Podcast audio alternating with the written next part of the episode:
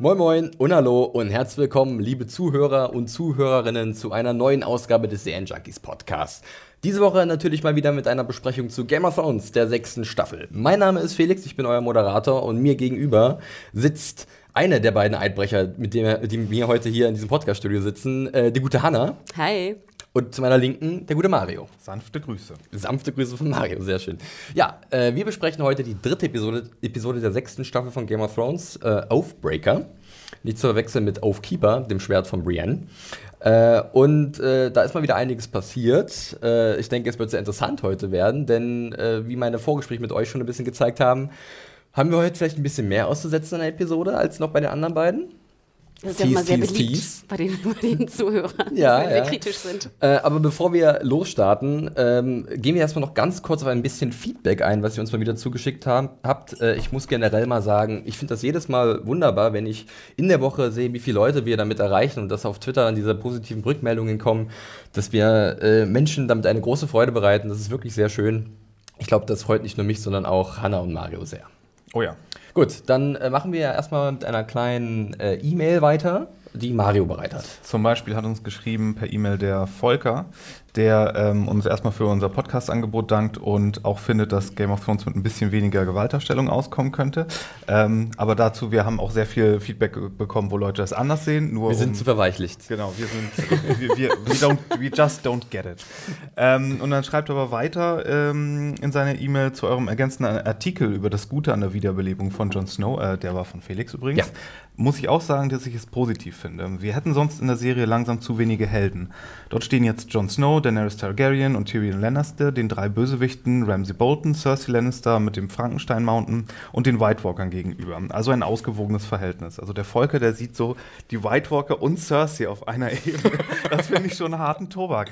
Ähm, dazu haben wir noch ein paar Figuren, die eher in der Mitte stehen und sich noch nicht oder äh, nicht mehr ganz deutlich positionieren, wie die liebevoll von euch bezeichneten Fischköpfe, die Phrase, die Phrase, Also, Volker, die, die Phrase sind ja Little- sowas von die. Littlefinger und auch den High Sparrow, High Sparrow, Volker, Alter. ähm, ich bin gespannt, was noch dazu kommt und ob es Game of Thrones diesmal schafft, durch etwas weniger überzogene Gewalt mich dauerhaft an die Staffel zu binden. Bislang bin ich immer kurz vorm Ende ausgestiegen und habe nur noch durch eure guten Podcasts das Ganze verfolgt. Das ist doch ein, ein Oh, Ritterschlag für ja. uns, da freuen wir Vielen uns. sehr. Dank, Volker. Danke, Volker. Aber finde ich auch ganz schön, dass man jetzt immer so eine gut-böse Einteilung braucht. Also ich brauche die gar nicht mehr. Hm. Mir können die auch alle Cersei sein. Wir müssen erst, wir, genau, irgendwann lernen wir auch erstmal die wahren Motive der White Walker und dann merken wir erst, was für ein missverstandenes Völkchen Genau, das genau. ist. Die wollen eigentlich nur was Gutes bewegen. Genau. Ähm, ja, ich habe hier noch eine äh, E-Mail von der guten Maren, die sich auch äh, ja, sehr löblich über unseren Podcast geäußert hat. Äh, ist auch ein großer Mario-Fan und von seinem Magic Shit. Ähm, aber auch Hannah, äh, du und ich, wir kommen ganz gut weg bei Maren und bei ihrer Schwester, mit der sie sich gemeinsam immer über unseren Podcast austauscht. Danke für das Lob und sie ist noch etwas aufgefallen in der letzten Episode in Home und zwar, als man Cersei gesehen hat mit so einer Art Faden an ihrem Trauergewand. Ähm, und sie hat darin so ein bisschen gesehen, dass bei den Lannisters gerade vielleicht so ein bisschen äh, die Kohle knapp ist und äh, die Klamotten zerfallen. Äh, habt ihr da noch irgendwie was Besonderes rausgelesen aus dieser kleinen Szene, die ja doch schon ein bisschen auffällig war? Wo du Kohle sagst, war das eigentlich jetzt gegessen mit der Bank von Bravos Nee. und dem Ganzen? Die Schulden sind immer noch da. Wollte ich gerade sagen, ne? Also gut, dass du Das muss irgendwann noch mal, ja. eigentlich muss es irgendwann noch mal kommen, ja. Der gute Mark Gettis Ja, dürfte dann noch mal einen Gastauftritt Oh haben. ja, bitte. Stimmt. Cool. Ja, mir ist die Szene natürlich auch aufgefallen, weil ich es sehr ungewöhnlich fand, Cersei zu sehen. Ich glaube, es war auch die Szene, die wir angemerkt hatten, ohne Wein, glaube ich, anfangs. Ja, Ne? ja. Und ich hätte es eigentlich mehr so interpretiert im Sinne von, dass Cersei sich so ein bisschen, wir kennen das ja auch alle, so Momente, wenn du so voller vielleicht Trauer bist oder so in Gedanken bist, sage ich mal im allgemeinen Sinne, dass du dich mit so Banalitäten befasst. Also dann das heißt, dass du irgendwie so rumschnibbelst am Tisch oder so, also dass deine Ja. Gedanken einfach komplett woanders sind. Und ich finde bei Cersei ja immer ganz interessant, weil eigentlich sind ja zu 99 Prozent ihre Gedanken irgendwie bei Intrigen oder bei, wie kriege ich mehr Macht Ja. oder wie, ich weiß nicht, wie kann ich irgendwie anstellen, dass ich besser dastehe als andere. Und in diesem Moment fand ich Saman sehr schön, dass sie einfach komplett von ihrem alten Cersei-Dasein so ein bisschen fast abkommt und einfach wirklich jetzt von Trauer erfüllt ist. Ja, finde ich, Das war meine äh, Interpretation. Finde ich eine gute Interpretation. Mir ist gerade noch was eingefallen, das hatten wir auch schon im Vorgespräch, das Thema. Ich habe so überlegt, ähm, im Endeffekt trägt sie jetzt zum dritten Mal vielleicht das gleiche äh, Trauerkleid und ähm, das, das könnte ja auch schon jetzt so ein Zeichen von Verschleiß sein. Also sie hat Joffrey zu Grabe getragen, ihren Vater, jetzt Marcella. Und es ist halt so ein, so ein bedenkliches Muster, was sich da etabliert in der Familie der Lannister. Und wer weiß, vielleicht geht es ja so weiter. Der gute Mario hat ja letztens eine interessante Theorie in den Raum geworfen, wenn es um König Tommen geht. Vor allem nachher, wenn dann äh, Tommen und äh, Jamie tot sind, dann hat sie noch so ein Fetzen an. Wie Daenerys Genau. bei den Dothraki. Wenn, die- wenn die dann noch Goldtücher über haben, für, um die Leichen zu bestatten, die sind ja auch nicht billig. Ja, gut. Ich habe äh, soweit, glaube ich, kein Feedback mehr bei mir. Äh, Hanna, hast du noch was? Ich wollte mich noch ganz lieb bedanken. Sie haben ja meinen etwas. Ich fand ihn ja das war großartig. ich fand ihn ja etwas provokant und dachte nachher auch so, ich habe Marios Blick auch gesehen während des Podcasts, als ich da irgendwie hergezogen bin über den armen Heiko und sein toller Podcast und super cool und ihr seid so awesome. Super Podcast. Zwei Sterne. Super Ebayer, gerne wieder. Da kam ja wirklich dann auch via Twitter kam dann so, oh, ihr seid so geil, mein Lieblingspodcast, ein Stern. Das wurde dann so zum Running Gag, ne? Fand ich sehr schön, hat eine wunderbare Eigendynamik angenommen. Äh, weh, ihr habt das wirklich gemacht. Wirklich. Also, äh, aber. Nein, also ich habe natürlich jeden Tag habe ich überprüft bei iTunes, was die Kommentare sagen und ihr wart sehr, sehr fleißig. Wir hatten nur noch, glaube ich, 5-Sterne-Bewertungen, Wir haben jetzt auch, glaube ich, fast die 100 voll, vielleicht sogar heute. Also ihr wart wirklich, wirklich awesome und damit unterstützt ihr uns sehr viel und äh, ja, verzeiht, dass ich da ein bisschen ähm, rabiat vielleicht vorgegangen bin. Ich fand die Reaktion eigentlich ziemlich gut. Also, äh, da hätte ich mich, glaube ich, auch angeschlossen, wenn ich Zuhörer gewesen wäre. Sehr witzig. Judy, dann können wir eigentlich loslegen. Vorab nochmal die Information, wie ihr Game of Thrones die sechste Staffel gerade gucken könnt. Und zwar äh, über Sky Online, ähm, dem äh, ja, Streaming-Service von Sky. Äh, für 9,99 Euro im Monat könnt ihr äh, den buchen und dann halt die aktuellen Episoden immer wöchentlich schauen. Direkt am Montag, ähm, äh, nachdem es halt bei HBO gelaufen ist in den USA. Ihr könnt bei Sky Online aber auch die alten Staffeln gucken, also von 1 bis 5 alles komplett und euch eure Gedanken auffrischen. Und das ist vielleicht gar nicht so verkehrt, denn ich, mir ist aufgefallen, in der sechsten Staffel bisher gibt es viele Sachen, die so sehr referenziell sind, die äh, viele Erinnerungen wecken und die sich manch einer vielleicht nochmal angucken könnte in älteren Folgen. Aber gut, äh, darauf werden wir vielleicht noch etwas genauer besprechen kommen, wenn wir jetzt in die Episode reinstarten. Aufbreaker ist der Titel, ähm, die dritte Episode der sechsten Staffel. Und wir legen wie immer mit unserem Vorspann los. Was für, was für ein guter Titel für die Episode, denn auch der Vorspann ist, ist voller Lügen und Betrug und Verrat. Sie haben ihren Eid gebrochen. Ja, Zeigt mir doch nicht Pike, wenn ihr nicht Pike macht. Nicht liefernd. Ist das denn zu schwer? Gemein. Und die erste Szene steigt dann auch, nein, nicht die erste, aber dann steigen wir fast auch noch so mit Schiffen ein. Und dann da kommt auch was bekommen wir? Eine Sam und Gilly-Szene. Ja, recht schön Dank auch. Mario holt jetzt schon alles raus. Ja, ich habe sorry, das Gefühl, es es, könnte heute etwas Es- ja, es brodelig in mir. werden. Äh, Du sagst es. Ist doch sehr heiß hier drin. Es ist sehr heiß hier drin. Ja, ähm, ja, äh, ja, Pike ist zu sehen, spielt aber keine Rolle in der Episode. Genauso wie einige Darsteller, deren Namen nicht auftauchen. Aber äh, das zeigt sich ja dann auch in der Episode. Ich hatte eher, ich hatte zwei Gefühle. Ich hatte auch, ich sah Pike und die beiden Brücken, schwingen und habe mich gefreut, yeah. Und dann sah ich Hannah Murray und äh, die Darstellerin. Ach, die liebe von- Hannah Murray. Nein, ich mag sie ja wirklich gern, großer Skins-Fan hier, aber als ich dann dachte so, oh nee, ganz ehrlich, Sam und Gilly können gerne länger als drei Folgen auch mal wegbleiben. Also von mir reicht gerne so Intervalle von fünf Wenn Folgen. ich ganz ehrlich bin, ich glaube, so wichtig sind sie auch gerade einfach nicht. Und viele haben sie, hätten sie vielleicht wirklich vergessen. Die, ja, wenn er erstmal sowieso studieren geht, dann kann er das meinetwegen, aber egal. Geht er halt, geht er halt abroad und studiert irgendwo. Aber da kommen wir gleich zu. Ganz kurz noch zum Intro. Wir sehen noch mal, was Dothrak... Mario ist wieder am Rumpupen, ich höre schon Leute pupen. Das ist ein wunderbares Stichwort. Kritisch. Ich meine im Sinne von sich beschweren. Ja, ja. So, ähm, keine Sorge, ich fand auch Sachen gut. Äh, ja, wir sehen noch, äh, was Dothrak, äh, diese Dothraki-Städte, äh, die man auch in der ersten Staffel in einigen Intros gesehen hat, weil da Daenerys schon mal war. Und wir sehen halt, wie das DB, Weiss und David Benioff die Episode geschrieben haben und ein neuer Name äh, Regie geführt hat, und zwar Daniel Daniel, Sackheim. Sackheim. Oder Daniel Sackheim. um ihm, äh, Ja, wo ich natürlich sofort denke, ah, Akte X. Denk. Hannah denkt an Akte X. Ich denke an The gemerkt. Americans, wo er sehr viel gemacht hat. Er hat auch Leftovers, glaube ich, ein oder zwei Episoden Regie geführt. House hat er sehr viel gemacht. Also eigentlich ein erfahrener Fernsehschaffender, aber ähm, es ist nun mal seine erste Game of Thrones Episode und da können wir sicherlich so ein bisschen im Hinterkopf behalten und darüber diskutieren, Aber wie war ihm nicht das gelungen Produzent ist. bei den anderen? Hat er da Regie geführt? Er hat bei er hat House Regie sowohl geführt. Regie geführt, als auch war, glaube ich, Produzent. Und bei Americans ist es genauso gewesen. Okay. Zumindest bei den beiden. Und war's. bei X hat er auf jeden Fall auch Regie geführt. Also ich bin mir zu 90 Prozent sicher, dass ich die Namen Mhm. mir gemerkt habe aus Regie, weil ich die mir die Prozentennamen nicht nie merke. Na gut. Ähm, ja, die nächste Folge macht er übrigens auch. Ne? Richtig, Book genau. Of. Book of Stranger. Das ist ja meist so, ne? dass die Regisseure dann noch für mindestens zwei Folgen Korrekt. ähm, bei Ja, schauen wir mal, äh, wie das wird. Und äh, wir werden jetzt sehen, wie er sich hier geschlagen hat. Wir legen los mit der Handlung an der Wall. Äh, die frühstücken wir dieses Mal komplett ab. wir springen mal wieder am Ende der Episode zurück zur Wall, wie in den anderen beiden Episoden auch schon Genau. so vor. Aber hieß, Hängt euch nicht daran auf. dieses, genau, dieses Mal passt irgendwie sehr gut, dass wir das zusammenschmeißen. Das ist jetzt erst angekommen. Wirklich, der Groschen, der ist eine Weile gefallen bei mir. Wie Sehr lange schön. hast du den vorbereitet? Hast du noch so ein paar Kracher an deinem Ärmel? Nein. Äh, nee, sagt er jetzt auf einmal. Ja, ja, alles klar. Das kommt spontan zu mir. Ich bin nur, ich bin nur das Gefäß. Ich bin nur das Obwohl, ein Gefäß. Freund Das, von mir hat mich wirklich angesprochen in unserem letzten Podcast und hat nicht irgendwelche Genialitäten besprochen, hat nur gesagt, er hätte sich bepisst vor Lachen über, sie hat ein gutes Blatt. Ja, lief, die gute lief. Ah. Wir heben uns die Karl-Auer für später auf und legen jetzt los mit, äh, mit der Wall, wo wir natürlich loslegen müssen eigentlich, nach der Enthüllung am Ende der letzten Episode. Jon Snow ist wieder von den Toten auferwacht, Und die wichtigste Frage, wo ist denn bitte sein kleines Leinentüchlein geblieben? vom Winde weggeweht. ja, Davos hat die Tür geöffnet und eine nee, das leichte war, das, Brise. war doch, das war doch hier Tor. Äh, es, oder Der, Tom, der meinte doch, er hat seinen Vielleicht wollte, kleinen Tom, John gesehen. vielleicht, vielleicht wollte, wollte mal spicken, ja, das kann gut sein. Äh, aber bevor es halt zu dieser sehr amüsanten Szene zwischen Tormund und John kommt, gibt es erstmal diesen fantastischen, fantastischen Blick von Liam Cunningham, der komplett entgeistert ist. Und generell fand ich das super von allen Beteiligten, wie sie überhaupt nicht checken, was gerade abgegangen ist, weil es ist nun mal was extrem Übernatürliches, Magic Shit, um mal Mario zu, zu, äh, zu zitieren. Und die Reaktion, die da folgt von allen, gerade auch von Kit Harington als Jon Snow, ist ziemlich glaubwürdig und sehr gewaltig, fa- fand ich zumindest. Wie ging es euch da? Ich dachte so kurzer Zeit, ganz ehrlich, Davos hat doch das komische Zauberbaby da schon gesehen. Das Da hat er aber auch schon so geguckt, glaube ich. Ja, aber dann denke ich immer, du weißt doch, dass in dieser Welt scheinbar irgendwie crazy shit passiert. crazy magic shit passiert. Dann, ähm, also ich fand's gut, klar, ich mag Liam Cunningham auch wirklich gern und ich find's auch toll, dass er wieder mehr, mehr Screentime hat. Aber ähm, ich weiß nicht, ich war irgendwie, ich dachte mir so, das war doch der Sinn und Zweck des Ganzen. Also du hast doch initiiert, dass er wiederbelebt wird, in dem Glauben daran, dass das wirklich auch funktionieren könnte. Hm.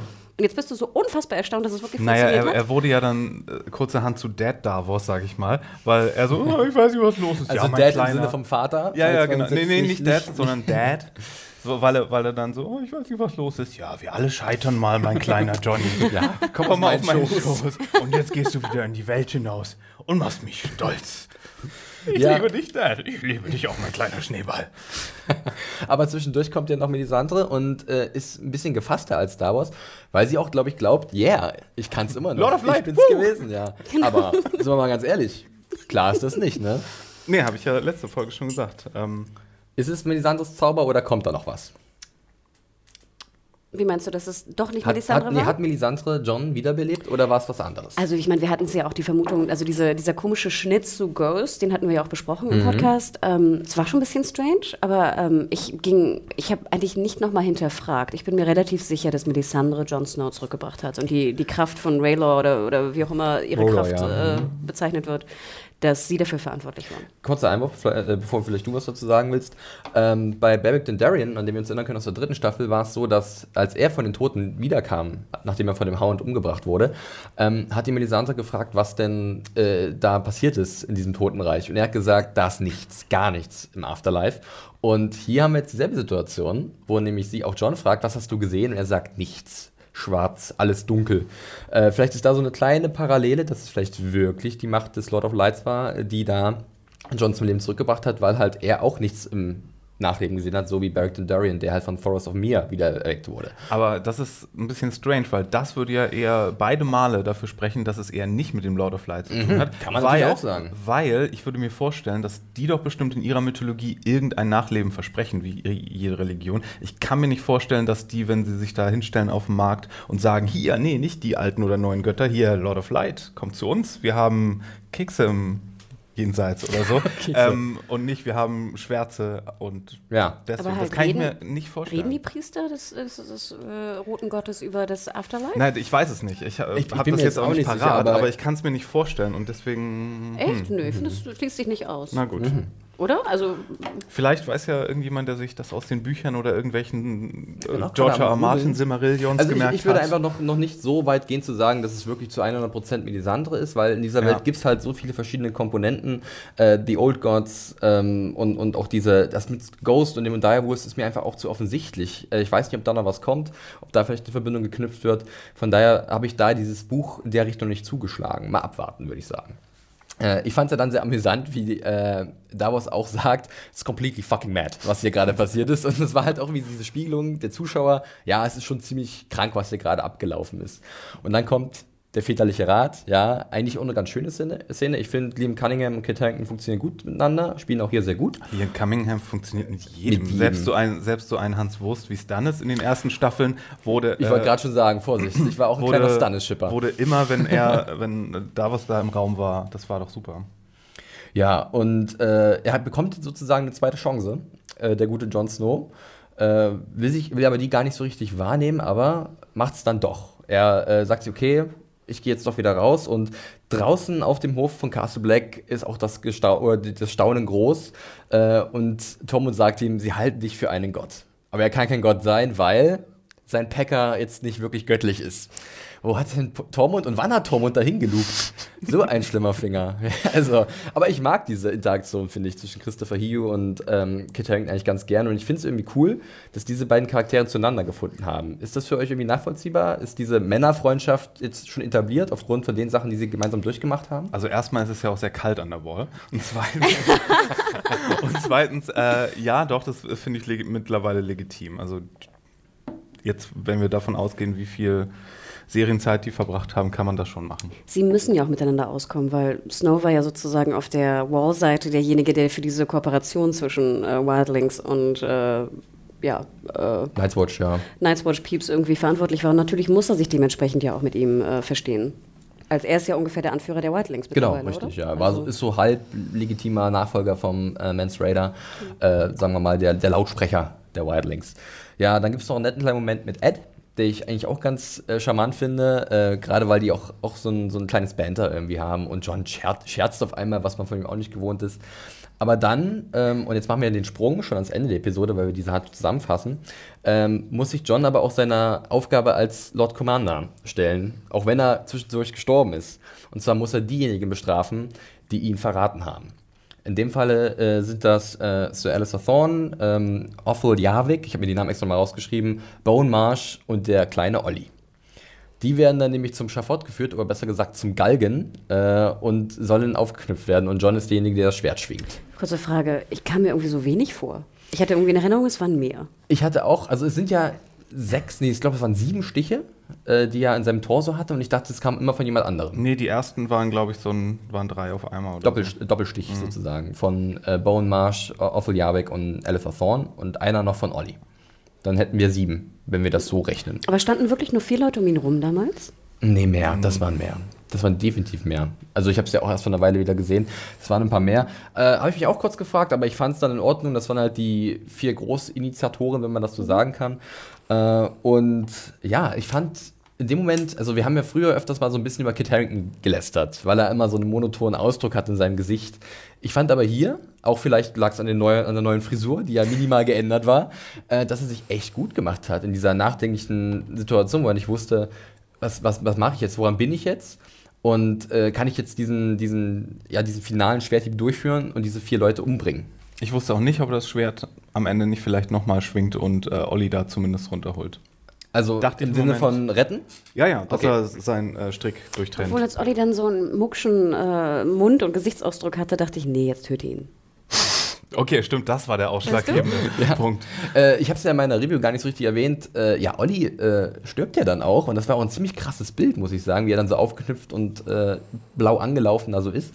Ähm, Die sahen alle ziemlich äh, Ja. krass aus, auch Dr. Cox. Auf jeden Fall, ja. Und, und äh, ich habe dann so überlegt, ja, äh, ist- ist das zu Ende? Olli, der alte Verräter, aber ich habe irgendwie keine Genugtuung gefühlt, weil es vielleicht doch sehr heftig war. Oder wie ging es euch?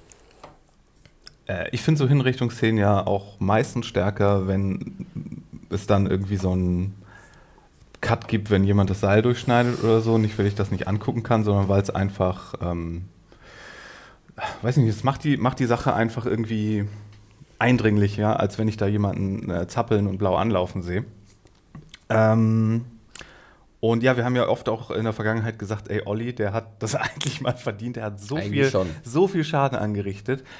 Äh, ja, ich, ich habe mich nur gefragt, warum äh, John das jetzt noch macht, wenn er sowieso hat vor, vorhat zu kündigen. Er hätte ja auch sagen können, I'm out here. Ja. Und dann gehen und äh, weil wenn er, wenn er die Ausrede sagt, okay, ich bin kein Mann der Night's Watch mehr, weil ich gestorben bin und äh, technisch gesehen, Loophole-mäßig, Ja. bin ich hier jetzt aus meinem Vertrag. Haben wir auch einen schönen Tweet bekommen, vollkommen richtig. Ist mir nach dem Schreiben der Review auch aufgefallen. Ähm, entlassen, dann, dann warum, warum ist er nicht gleich gegangen? Und dann musste ich wieder, mal wieder, wie diese Staffel schon so oft, an den Piloten denken, wo äh, er ja auch bei der Hinrichtung die äh, Eddard? Eddard Wo er den. Deserteur. Genau, die ganz am Anfang den Deserteur Ja, the man who speaks the wo word er should noch zu, swing the sword oder wo er noch zu Brun sagt, äh, don't look away, Ja. father, father will know when you do oder so. Ich weiß, da war, glaube ich, auch ein sehr interessanter Kommentar unter deiner Review. Auch jemand, der das hinterfragte. Und diese Person, den Name fällt mir leider nicht mehr ein, argumentierte so, dass halt, ähm, auch wir uns haben uns ja gefragt, welchen Preis eigentlich Jon Snow zahlen muss für die Wiederauferstehung. Ja. Und dass manche glauben, dass halt sein Charakter sich doch verändert hat. Also jetzt nicht, dass wir es direkt sehen, aber dass es doch eine Veränderung innerhalb von Jon Snows Charakter gab. Und dass das vielleicht auch ein bisschen, äh, dass es in die Richtung geht, dass er jetzt nicht mehr der, der tolle Jon Snow ist, der Held, wie wir am Anfang auch gelesen Ehrenvoll haben. wie sein Genau. Vater.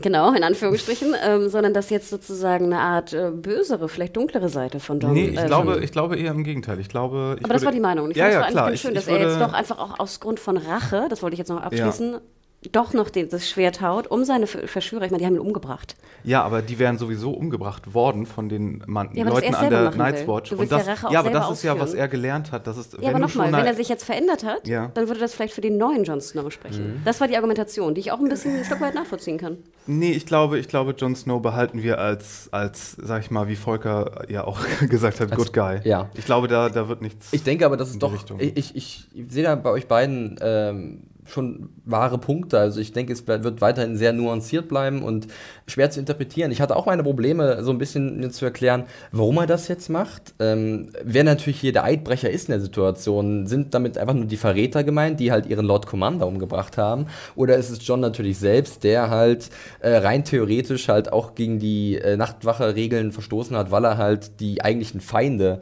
des Realms reingelassen hat? Das sind ja die Wildlings. Es ist ja, es ist wieder so ein Titel, der sich auf sehr viele Sachen in der Episode bezieht. Korrekt. Ich meine, wir haben Sam Gilly. Er ist ja auch, obwohl er noch in der Night's Watch ist, mit der Frau zusammen, was auch nicht okay ist. John war Ähm, auch früh mit Ygr- äh, sozusagen ein das kann man alles genauso sagen. hier äh, Oathbreaker und Mother, das passt wie Mother's Mercy oder damals bei ähm, was wir dann The Gift hatten. hatten wir auch mal, Ja, ich, als Gift. sehr. Aber um das noch abzuschließen, in der Szene ist es ja auch, dass er jetzt seine Night's Watch aufgibt, logischerweise. Und dass viele halt natürlich auch sagen, er ist aber kein Oathbreaker, weil er ja gestorben ist. Korrekt. Ist, äh, wie Mario schon gerade gesagt hat, ein äh, gutes Loophole. Ähm, ich habe mich halt dann auch so ein bisschen gefragt, ähm, warum er jetzt wirklich das aufgibt. Er gibt ja dann Ed diesen Mantel und ich habe mir dann für eine Sekunde vorgestellt, wie Ed der neue Commander der Night's Watch ist, was ich sehr amüsant finde, glaube ich. Äh, und aber bei John dachte ich so, warum macht er das jetzt? Sieht er irgendwie keinen Sinn mehr in dieser Berufung? Hat ihm das nur Unglück gebracht? Äh, was überhaupt ist sein Ziel? Das wird ja extrem offen gelassen. Ne? Also habt ihr eine Vorstellung, was John jetzt machen will, nachdem er halt von seinen eigenen Männern umgebracht wurde, die jetzt wiederum umgebracht hat? Und äh, sich sagt, nein, es reicht mir, Night's Watch, äh, ich dachte, das wäre meine Bestimmung, aber sie ist es anscheinend nicht. Was kommt jetzt für John? Hm, Winterfell? ich weiß es nicht. Ja, ich meine, wir können ja rein logisch denken. Also da, deswegen ist es ja gar nicht mal so ausgeschlossen. Also ich finde auch die Aufgabe, um nochmal auf die erste Frage zurückzukommen, finde ich, macht schon Sinn, wenn man sich betrachtet, dass ja John, äh, ich meine, er, er hat den, den Black genommen, ne, klar. Er dachte ja auch, dass er im, im reinen Guten diese Entscheidung fällt. Also dass er die Whitelings ja reinhält für, das, für the greater good. Und dann wird er betrogen von seinen eigenen Leuten. Also ich kann diesen, diesen, diese, diese, diesen, äh, diese Wut geradezu verstehen. Deswegen, ich hätte mich auch gerecht übrigens, ich hätte das Schwert auch geführt, ähm, an den Verrätern. Ich meine, die haben ihn umgebracht. aber sieht man das so krass in seinem Gesicht, dass er richtig wütend Sieht ist? man nicht. Das würde ich aber zurückführen, vielleicht auf Kit Haringtons Spiel. Aber jetzt ist das ist meine Meinung. Ähm, aber dass sozusagen eine Veränderung mit Jon Snow ähm, vonstatten geht, würde ich sehr befürworten. Und ich würde mir natürlich wünschen, dass er jetzt Davos nimmt und Melisandre. Dass Melisandre so sein Backup-Plan ist, so à la Thoros. Ne? Dass also er theoretisch jetzt in den Kampf geht, zurück nach Winterfell natürlich, um Winterfell und den Norden jetzt wieder zu bekommen. Und ich finde, das macht schon Sinn. Willst du wirklich in, in der, an der Wall bleiben, wenn deine eigenen Leute dich verraten haben? Willst du den Kurs noch wirklich weiterführen? Tja. Ja, ich denke, da ist. Mario, du hast gerade noch so. Nö, ich habe da ja schon Ja. widersprochen. Gut. Nee, also ich denke. Nee, aber was äh, denkst du? Er geht nach Winterfell und. Nee, ich glaube noch gar nicht, dass er jetzt irgendwie sagt, so jetzt gehe ich nach Winterfell. Ich, weil, Glaubst du, er bleibt noch ein bisschen an ich der glaube, Wall ich, glaube er mal, ich könnte mir vorstellen, dass er in der nächsten Folge Reisevorbereitungen trifft, Mhm. um irgendwie abzuhauen und dann labern die ihm noch rein und sagen, nee, wir brauchen dich aber Wir dürfen wir nicht die, vergessen- sonst gehen die Wildlings auch und so und Ich, ich erinnere euch gerne Also an, an Sansa und Brienne, wo der Plan ja auch noch steht, zur Wall zu fliehen, ne? Wo halt, äh, deswegen könnte natürlich auch sein, dass hier schon die ersten Rädchen ineinander greifen. Äh, und dann wird natürlich Informationen ausgetauscht. Was weiß denn John gerade über Winterfell? Wie die Situation da ist? Er weiß ja nicht mal, dass Sansa da entkommen ist, ne? Das wird ja alles noch unter Verschluss gehalten von Ramsay, weil es natürlich schlecht wäre, wenn das alle wissen, dass die einzige Stark-Erbin, soweit wir das jetzt wissen zu diesem Zeitpunkt, entkommen ist. Er geht nach Motown in den Puff. Motown, ja. Ich glaube, das war einmal. Ist ja, der Motown? Ich ja, glaube, ne? Motown, ja. War sogar mal an der Serie mit drin, da wurde mal Gilly untergebracht. Gut, ähm, naja, äh, noch einen kleinen Shoutout an Owen Thiel, Dr. Cox. Äh, ich fand den eigentlich immer super. Ich fand den gut. Der war ein Mann von Prinzipien. Natürlich ein harter Hund, ein harter Knochen. Und, äh, aber ich kann mich erinnern an Watchers on the Wall, äh, die neunte Folge der vierten Staffel, als er die Night's Watch angeführt hat im Kampf gegen die Whitelings. Äh, fand ich super cool. Der hat auch jetzt noch ein schönes Interview gegeben äh, mit Entertainment Weekly. Das werde ich, glaube ich, nochmal verlinken. Ähm, und das ist auch irgendwie so ein bisschen, bisschen Traurigkeit schwingt bei ihm mit, dass es zu Ende ist. Aber er ist ja dankbar und geht im Guten von der Serie. Und ähm, ich, fand den, ich fand den immer ziemlich stark. um den fand ich es auch schade. Ich fand sehr cool, wie er immer durch seine Zähne so. Seine Ansprache war auch nochmal so ein richtiges Goodie, oder? Für Ja. Thiel am Ende, wo er nochmal sagt, hm, ich würde das alles nochmal so machen und ich habe meinen Kampf gekämpft und jetzt ist finito. Ist okay. Ich Cooler fand ja auch, dass man immer seine, seine Motivation verstanden hat. Ja. Also wenn Der war nicht nur böse Hm. wegen böse, äh, sondern der hatte halt auch natürlich Ziele und die sich halt mit diesen Zielen der Night's Watch eigentlich gedeckt haben oder mit der Total. Motivation. Nun, gut, ähm, lassen wir die Wall hinter uns und springen zu dem Punkt, äh, den Mario vorhin schon im, äh, am Anfang angesprochen hat, und zwar aufs, auf die Hohe See, zu einer Bootstour, äh, wo Mario schon vielleicht gehofft hat, ja, wir sehen ein Piratenschiff, wir sehen vielleicht die Crew von äh, Euron Greyjoy. Ja, rein mit dem Finger in, dann- die, in die offene, Und dann klaffende siehst Wunde. du äh, John Bradley dabei, wie er sich übergibt bei ordentlichen Seegang. Genau. Und aber auch die großen Augen von Gilly, die die weite, weite Welt sieht. Fandet ihr auch, dass sie Gilly dieses Mal komplett anders gespielt hat? Sonst, also in den letzten Staffeln hat sie immer so gespielt, als wenn sie gerade darauf wartet, dass ihr nächster Schluck aufkommt. Und äh, hier hat sie jetzt komplett anders gespielt. Ich mag eigentlich ganz gerne, dass Gilly halt so unverbraucht ist in dem Sinne, dass sie halt noch nicht so viel gesehen hat. Ich finde es schön, wenn sie halt immer an Orte kommt oder in Situationen gelangt, die jetzt nicht gefährlich für sie sind, aber wo sie halt eine gewisse Begeisterung, so eine kindliche Begeisterung äh, ausstrahlt. Das war ja auch der Fall. Für sie ist diese, diese Fahrt auf dem Meer fantastisch. Sie, oh, ich komme irgendwo hin und jetzt dieses Old Town und was weiß ich. Und für Sam ist es natürlich weniger äh, schön, weil er halt sehr seekrank wird. Ich glaube, ich war ziemlich abgelenkt von dem, von dem Gekotze. Ich kann Ja. das immer nicht anschauen. Ich habe auch mit ihm mitgefühlt, weil ich habe schon ähnliche Erfahrungen machen müssen. Ich bin auch nicht sehr äh, sattelfest, wenn es um Seetouren Ich geht. komme zwar auch aus dem Norden, aber ich bin sowas von nicht seefest.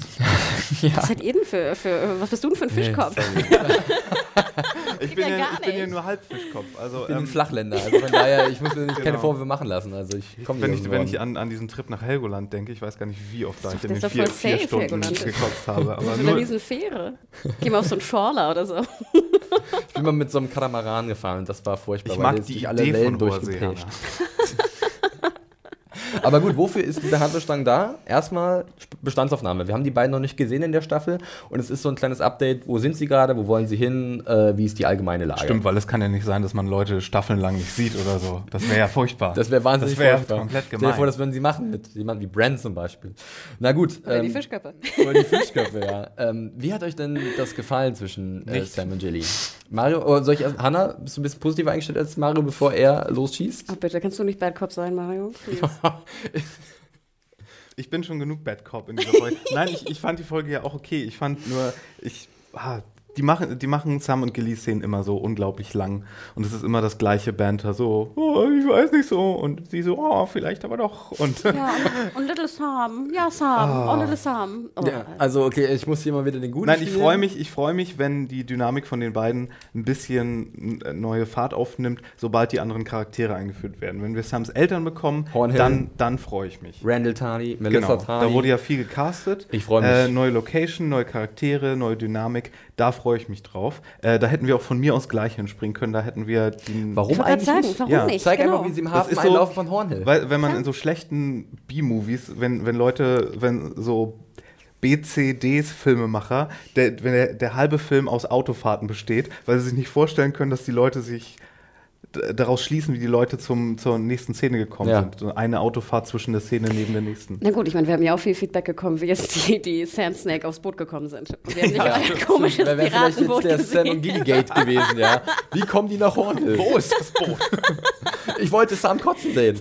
Ähm, ja, aber was mir aufgefallen ist, ist, dass ja dann Gilly auch sagt, äh, ja, wir, sie vertrauen ihm, äh, ist ja auch der Vater ihres Kindes. Und damit, damit meint sie aber schon Little Sam, der ja eigentlich der Sohn von Cruster ist. Oder, und jetzt wird's ganz wild, äh, Sam und Gilly haben ja ein kleines Schäferstündchen gehabt in der letzten Staffel. Oh Gott, nee, bitte nicht.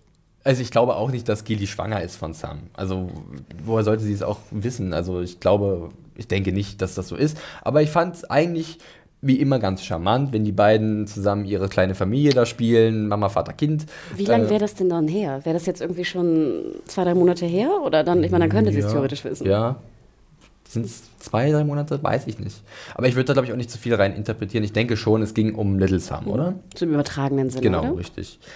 Ja, Das ist ja auch ganz sweet. Und es ist ja auch mal ganz sweet, wieder was Schönes zu sehen bei Game of Thrones. Aber ich hätte echt hundertprozentig darauf verzichten können. Können wir zur nächsten Ja, Szene spielen? ja, ja. Okay, äh, ganz kurz nochmal, sie machen sich nach Hornhill. Ich freue mich sehr auf die Tanis. kurze Frage. Im Buch haben wir Hornhill, wir haben so ein paar Stories drüber gehört, aber wir wissen, mehr wissen wir auch nicht, Nee, oder? nee, wir waren da gar nicht im Buch so richtig. Also äh, wirklich nur mal vielleicht mal, keine Ahnung, im Nebensatz oder so. Mhm. Also äh, für Sam ging es eigentlich direkt Richtung äh, Citadel oder die Zitadelle der Meister, was auch cool ist. Und wir wissen ein bisschen was über Sams, Sams Kindheit, ne, wie Ja, er aufgewachsen genau. ist. Und das deutet er Und, jetzt ja auch und an, wir aber das wissen einiges aus den Büchern über äh, seinen Vater, der ein ziemlich bekannter Name ist in Westeros. Und ich bin gespannt, wie sie ihn jetzt hier in der Serie einbauen werden. Und wir wissen ja auch, hat er nicht irgendwie sowas gesagt wie, meine Eltern, ja, meine Mutter ist ganz nett. Nee, nee, mein, mein Vater ist Schwester, mein ja. Vater. Genau. Und die Mutter ist lieb und die Schwester ist auch lieb. Aber es gibt eigentlich noch einen Bruder, den er jetzt nicht erwähnt hat. Das ist aber auch schon bekannt, dass der gecastet wurde. Also da lernen wir ganz viele neue Charaktere kennen und ich freue mich, wenn da dieser Gilly und Sam Handlungsstrang so ein bisschen neuen Aufwind Und bekommt. ich muss auch äh, gestehen, die Entscheidung, jetzt nicht zur Zitadelle zu kommen und Sam dabei zuzusehen, wie er sieben Jahre Bücher studiert, finde ich ganz gut. Vielleicht gibt es ja auch eine Trainingsmontage. gut möglich. Ja, Darin sind sie ja mittlerweile ziemlich gut.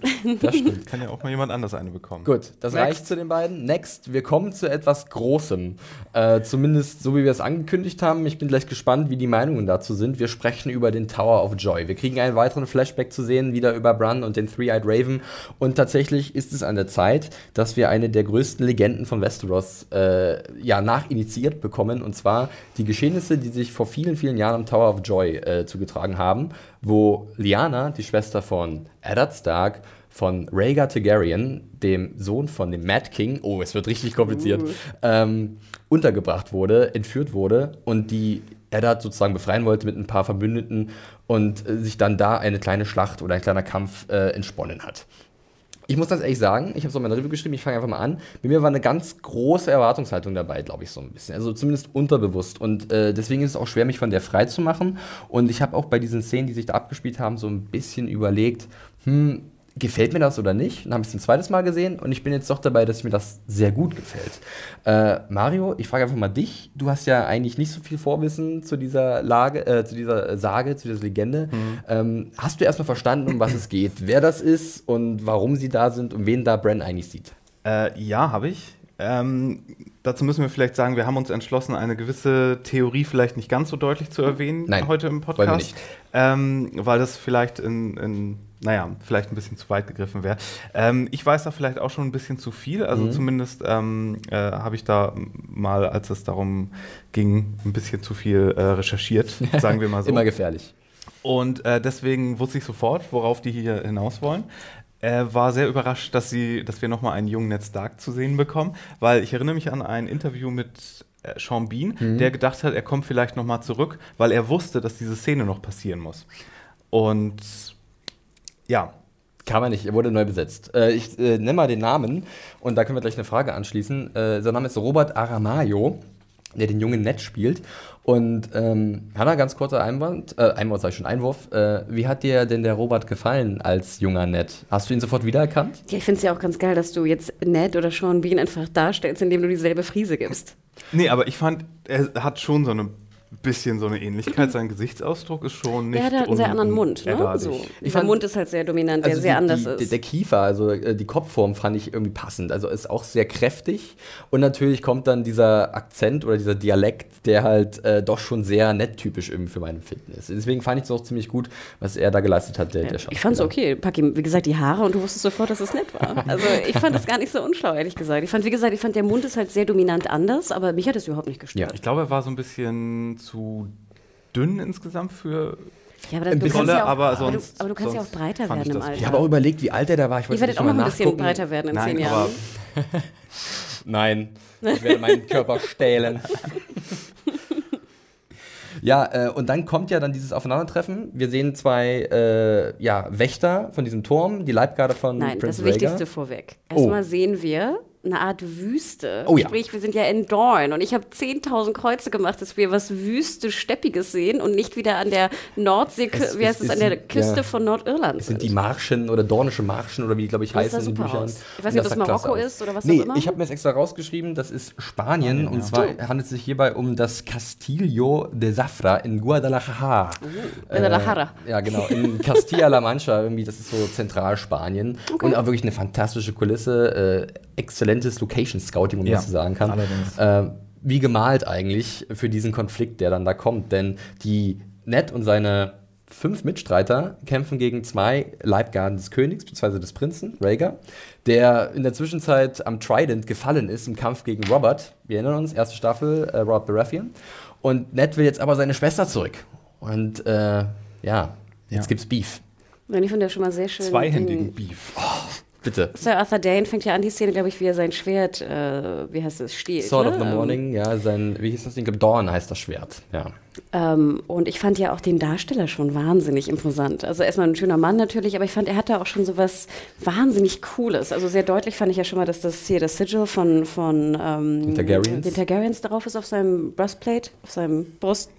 Platte. Brustplatte. Brust auf seiner Brustplatte. Ähm, und, aber ich fand, er hatte schon so eine wahnsinnige Ausstrahlung von, von Geilheit. Und, er wusste, ähm, glaube ich, was jetzt hier passiert. Äh, Ja, deswegen sagte er ja auch, äh, I Genau. wish you good luck in the wars to come. Ja. So von wegen, okay, ich wurde, ich habe hier einen Befehl, aber ich weiß schon, ihr seid mehr. Und wir müssen ja auch dazu sagen, ich meine, auch die Serie hat das ja, finde ich, auch ganz gut vorbereitet, weil ich erinnere mich noch ziemlich gut daran, wie eigentlich äh, Jamie dieses Buch von den, von den White Knights da aufgemacht hat. genau, von der Kingsguard, Ah, ja. ja, stimmt. Das und war da der. redet er über Sir Arthur Dane, weil er war sozusagen, er ist bekannt als der größte, größte jemals lebende Schwertkämpfer in Westeros. Genau. Und ich würde einfach mal vorwegnehmen, dass er diesem Ruf durchaus gerecht wird. Äh, kurz nochmal zur Info, du hast den Darsteller angesprochen, es ist Luke Roberts. Einige kennen ihn vielleicht aus Black Sails. Ich hab mir Oh, aufgefallen, in letzter Zeit.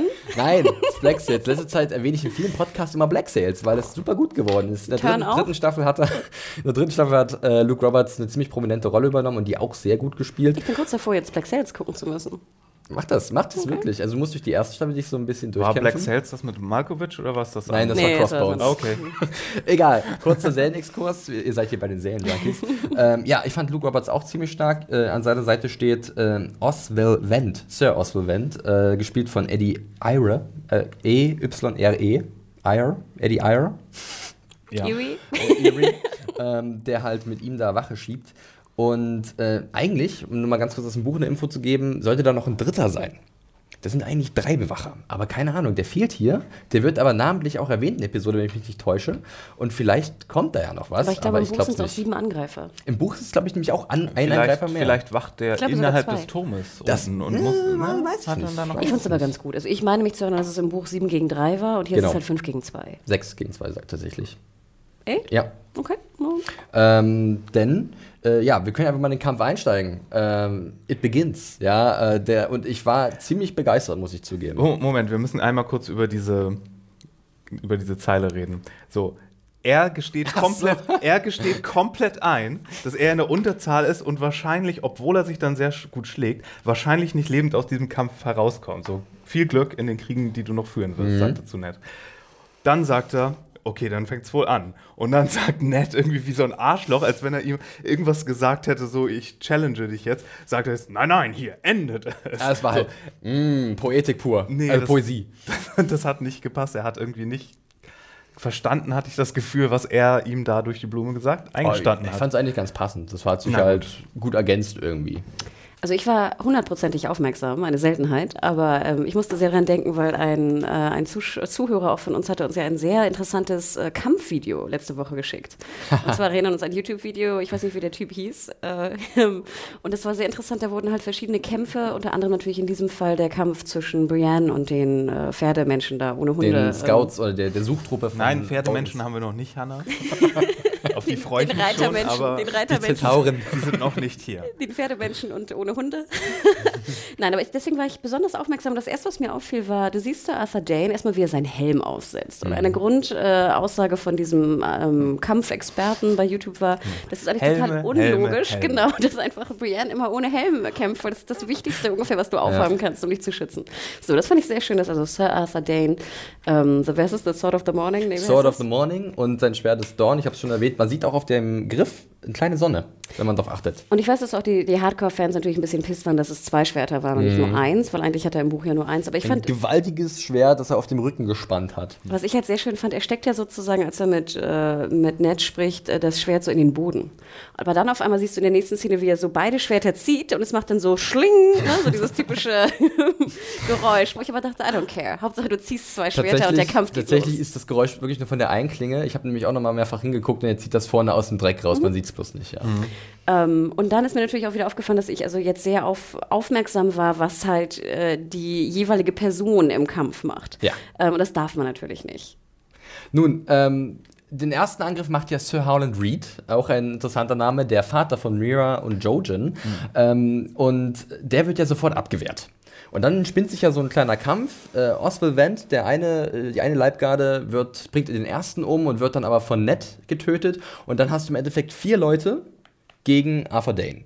Und da ist natürlich die, steht die Frage im Raum, warum schaffen sie es nicht, ihn zu Fall zu bringen? Ist er wirklich der beste Schwertkämpfer der Welt? Oder, und jetzt kommt meine These, liegt es an dieser fantastischen Käf äh, Kampftechnik, die er hat? Das ist die Kabuki-Regel. er darf nicht sterben, wenn, bevor nur noch, also nur gegen. Also nein, wenn man. Es muss wenn, ein Eins gegen Eins sein. Nein, nein, wenn, wenn Leute sich erst noch verwandeln müssen oder irgendwie gegen andere kämpfen, haben die anderen stillzustehen. Das fand ich nämlich gar nicht. Da muss ich jetzt mal, ich habe mich nämlich darauf vorbereitet, dass ihr sicherlich da ein bisschen nitpicky sein werdet und für mich war es so, wir waren alle in Aktion. Die haben alle gleichzeitig angegriffen. Und das Ding ist halt bei Sven Dane, durch seine zwei Schwerter und durch seine schwingenden Bewegungen kann er permanent die Gegner von sich halten. nein, nein, nein, lass mich ausreden. Und wenn ihr mal darauf achtet, er lässt nie einen in seinen Rücken kommen. Und sobald einer in seinen Rücken kommt, wechselt er die Position. Das heißt, er hat seine Gegner immer vor sich. Also du hat er nicht ganz, wie nee. wir dann am Ende gesehen Nein, das ist ja nochmal ein, ein Extremfall. Darüber lässt sich ja nochmal gesondert sprechen, würde ich sagen. Also ich finde, du siehst zwei, drei sehr deutliche Beispiele. Ich gebe dir recht, dass alle sich bewegen. Es ist nicht so wie früher in Filmen, dass dann immer einer, der bei ihm im Rücken steht, sich nicht bewegt und erst dann das Schwert führt, wenn er sich direkt umdreht. Aber der, du musst mal darauf achten, der, wenn du wirklich ich den sein willst, viermal gesehen. Der Typ, der hinter ihm, also immer dem Rücken äh, zu ihm steht, er bewegt immer sein Schwert, aber er greift ihn nicht an, sondern er wirkt sein Schwert immer nur nach unten. Macht immer nur so. Also, ich, wie gesagt, ich möchte jetzt hier äh, keinen großen Streit vom Zaun brechen. Also, ich fand den Kampf auch sehr gut. Ich fand ihn super, nein, ich fand ihn wirklich super. Ich habe halt darauf geachtet, dass er halt mit seinem Schwert, das er auch teilweise hinterm Rücken führt und nicht wirklich sieht, was da ist, weil er halt wirklich so gut ist, dass er damit schon einen Schwung abwehren kann und das Schwert deswegen immer zu Boden geht vom Gegner. Also, äh, ich äh, fand das alles ziemlich glaubwürdig und äh, für mich auch nachvollziehbar, dass er halt natürlich auch einer der stärksten Schwertkämpfer äh, von Westeros ist. Und von daher äh, war ich da sehr zufrieden, auch mit dieser generell mit dieser Situation. Nein, es, es war fantastisch und auch äh, nochmal so ein kleiner Buchfact, sein Schwert ist ja nicht Valyrian Steel. Also falls ihr denkt, er hätte jetzt einen von den Valyrian Steel Schwertern, nein, er hat ein, ein besonderes, ein, ein ganz, ganz besonderes Schwert und zwar kommt es von einem, von einem Meteoriten, soweit ich weiß. Ja, es gibt da klassische Sagen und Legenden. Ne? Marius uh. große Augen, oh, ich möchte eine Vorgeschichte dazu sehen. ja, ist das der Meteorit, der da vorbeikam vielleicht? Der, der Red der Comet. Rote eine, der, oh. Ja, gut. Sein. Im Endeffekt läuft es auf den Zweikampf zwischen Annette und äh, Sir Arthur Dane aus. Und äh, da ist ja auch Brandon dabei und sagt so: Mein Vater hat eigentlich keine Chance. Ne? Das, der, der ist unterlegen. Aber dummerweise dummerweise für, für Sir Arthur Dane. Howland Reed wurde halt nicht zu fatal verletzt, er kann sich aufrappeln und er deucht ihn halt von hinten. Ich glaube, den hat er gar nicht mehr auf der Rechnung gehabt. Nun, und dann gibt es halt den Gnadenstoß. Und da fand ich das eine sehr interessante Entwicklung, dass halt diese Sage, diese Legende vom Tower of Joy so ein bisschen entglorifiziert wird. Es war kein heldenhafter Kampf zwischen zwei Parteien, sondern der, der größte Kämpfer von Westeros wurde mit einem hinterrücksen Dolchstoß umgebracht, beziehungsweise so stark geschwächt, dass er dann einfach nur noch erlöst werden musste. Kennst du die Szenen denn aus den Büchern oder wurde über den Tower of Joy nur Secondhand geredet? Secondhand. Okay. Das ist halt das Schöne. Also die gesamte Story auch von, von Lyanna und, und Rhaegor wird nur Secondhand erzählt. Und deswegen hast du eigentlich, also ich glaube, es gibt so drei, vier Grundgeschichten, was passiert ist. Du weißt es aber nicht. Wir wissen Ah, es nicht. Wir wissen nur, wie also- eine verschiedene Gospel. Genau. Aus den Büchern wissen wir nur, dass im Endeffekt Howland Reed und Eddard Stark überlebt haben und Howland Reed Eddard Stark das Leben gerettet hat. Und wie auch in der Serie angedeutet, sagen manche halt, sie wurde entführt, manche sagen, sie ist mitgegangen. Keiner weiß genau, was Ja. wirklich passiert ist. Ja. Äh, habt ihr ein großes Problem damit, dass äh, Arthur Dane sich so leicht hat übertöpeln lassen? Ich muss ganz ehrlich gestehen, ich finde, es macht äh, sogar noch mehr Sinn. Ich meine, er ist der größte Schwertkämpfer. Er hat das beste Schwert aller Zeiten. Du kannst ihn wahrscheinlich nur von hinten töten. Ja. Und ich finde auch, das macht einfach wieder deutlich, was ich ja sehr liebe auch bei, bei Game of Thrones, dass es sind halt nicht alles Helden. Und Ja, ganz ehrlich, du bist ja auch gut. bekloppt, wenn du es nicht machen würdest. Also ich meine, ganz ehrlich, Ned wäre tot. Wäre hier äh, Reed nicht gewesen. Ja. Und ich meine, wärst du Reed gewesen und wärst wieder auferstanden, hättest du den auch von hinten abgetötet. Du hast nur gesagt, so, hallo, jetzt kämpfen wir zwei Achtung, gegen hier eins. komm ich. Genau. Also es ist ja völliger, wenn es um dein, wenn es, es geht um Leben und Tod, hallo. Hm. Ähm, ich finde natürlich nur sehr interessant, dass äh, Ned natürlich das nicht sagt. Ne? Ich meine, die Geschichte geht so, dass Ned behauptet, Honorable Ned er hätte ihn im Kampf äh, besiegt. Ja. Ja. Und deswegen ist ja auch ähm, Bran äh, natürlich extrem äh, erstaunt darüber, dass sein, sein Honorable äh, Eddard Stark ihn nicht äh, getötet hat. So sieht's aus. Es ist äh, so ein bisschen die Frage auch, spielt der Three-Eyed Raven absichtlich Führer zu bestimmten Szenen ähm, in der Vergangenheit oder äh, besucht Bran das so ein bisschen aus oder ist das so ein bisschen zufällig? Weil er will ja ihn auf einen gewissen Weg bringen und er will ja, dass er everything, Ja. dass er alles lernt. Ach, Ähm, Max von Südow. was? Ich mag einfach, wenn er anfängt zu sprechen. Ja. Oh, der Raven, der ist einfach klasse. Ah, ja. Ich habe mich ja gefragt, Wenn- ob er in dieser. Achso, sorry. Ich habe letzte Woche erst Flash Gordon gesehen. Oh Gott. Das ist aber ein ganz schöner Sprung, Mario. Or Ming the Merciless. Ja. Großartig. Ähm, ja, nee, ich habe den Faden verloren. Ich wollte nur sagen, ich fand ja ganz interessant, jetzt, wenn Cersei er findet den, keine Sorge. lernen, lernen sollte, dachte ich mir so, okay, sollst du jetzt in diesem äh, Flashback lernen, dass halt Helden nicht wirklich Helden sind? Sollst du lernen, dass halt äh, die Geschichten, dass du die nicht immer glauben sollst und dass es halt, um, wenn es um Leben, um Tod geht, äh, wir alle keine Helden sind? Ich glaube, das ist eine sehr gute Quintessenz, die du da rausgefiltert hast. Äh, ähnlich sehe ich es auch. Und natürlich haben wir noch diese zweite Komponente, dass halt mal wieder diese, diese Nostalgie in uns hervorgerufen wird, diese Erinnerung an damals und auch gerade bei Bran, der halt seinen Vater mal wieder sieht. Ähm, er ist ja im Koma gewesen, als Ned aufgebrochen ist äh, nach King's Landing. Das heißt, er hat sich nie von ihm verabschieden können.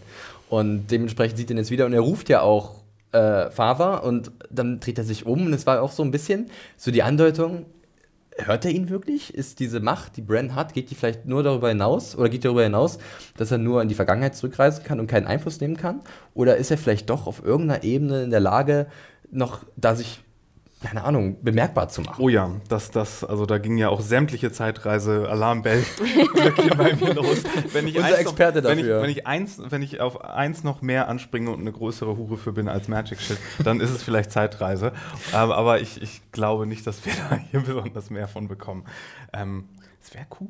Ja, glaubt ihr, dass wir noch, noch mal zurückkehren zum Tower of Joy? Weil Ned startet ja hoch und der Raven sagt einfach so, hey, das war's für heute, auf geht's zurück in die Höhle. Ähm, Also natürlich, ich meine, dieses Geheimnis, was da jetzt wirklich drin passiert ist. Und ich meine, was, das Einzige, was wir hören, und das hörst du ja wirklich in dieser Szene, ist, dass du äh, eine weibliche Person, schätzungsweise Liana, schreien hörst. Ja. Diese Schreie sind aber undefinierbar wirklich. es, es könnte Schmerz sein, in welcher Form auch immer der entstanden ist.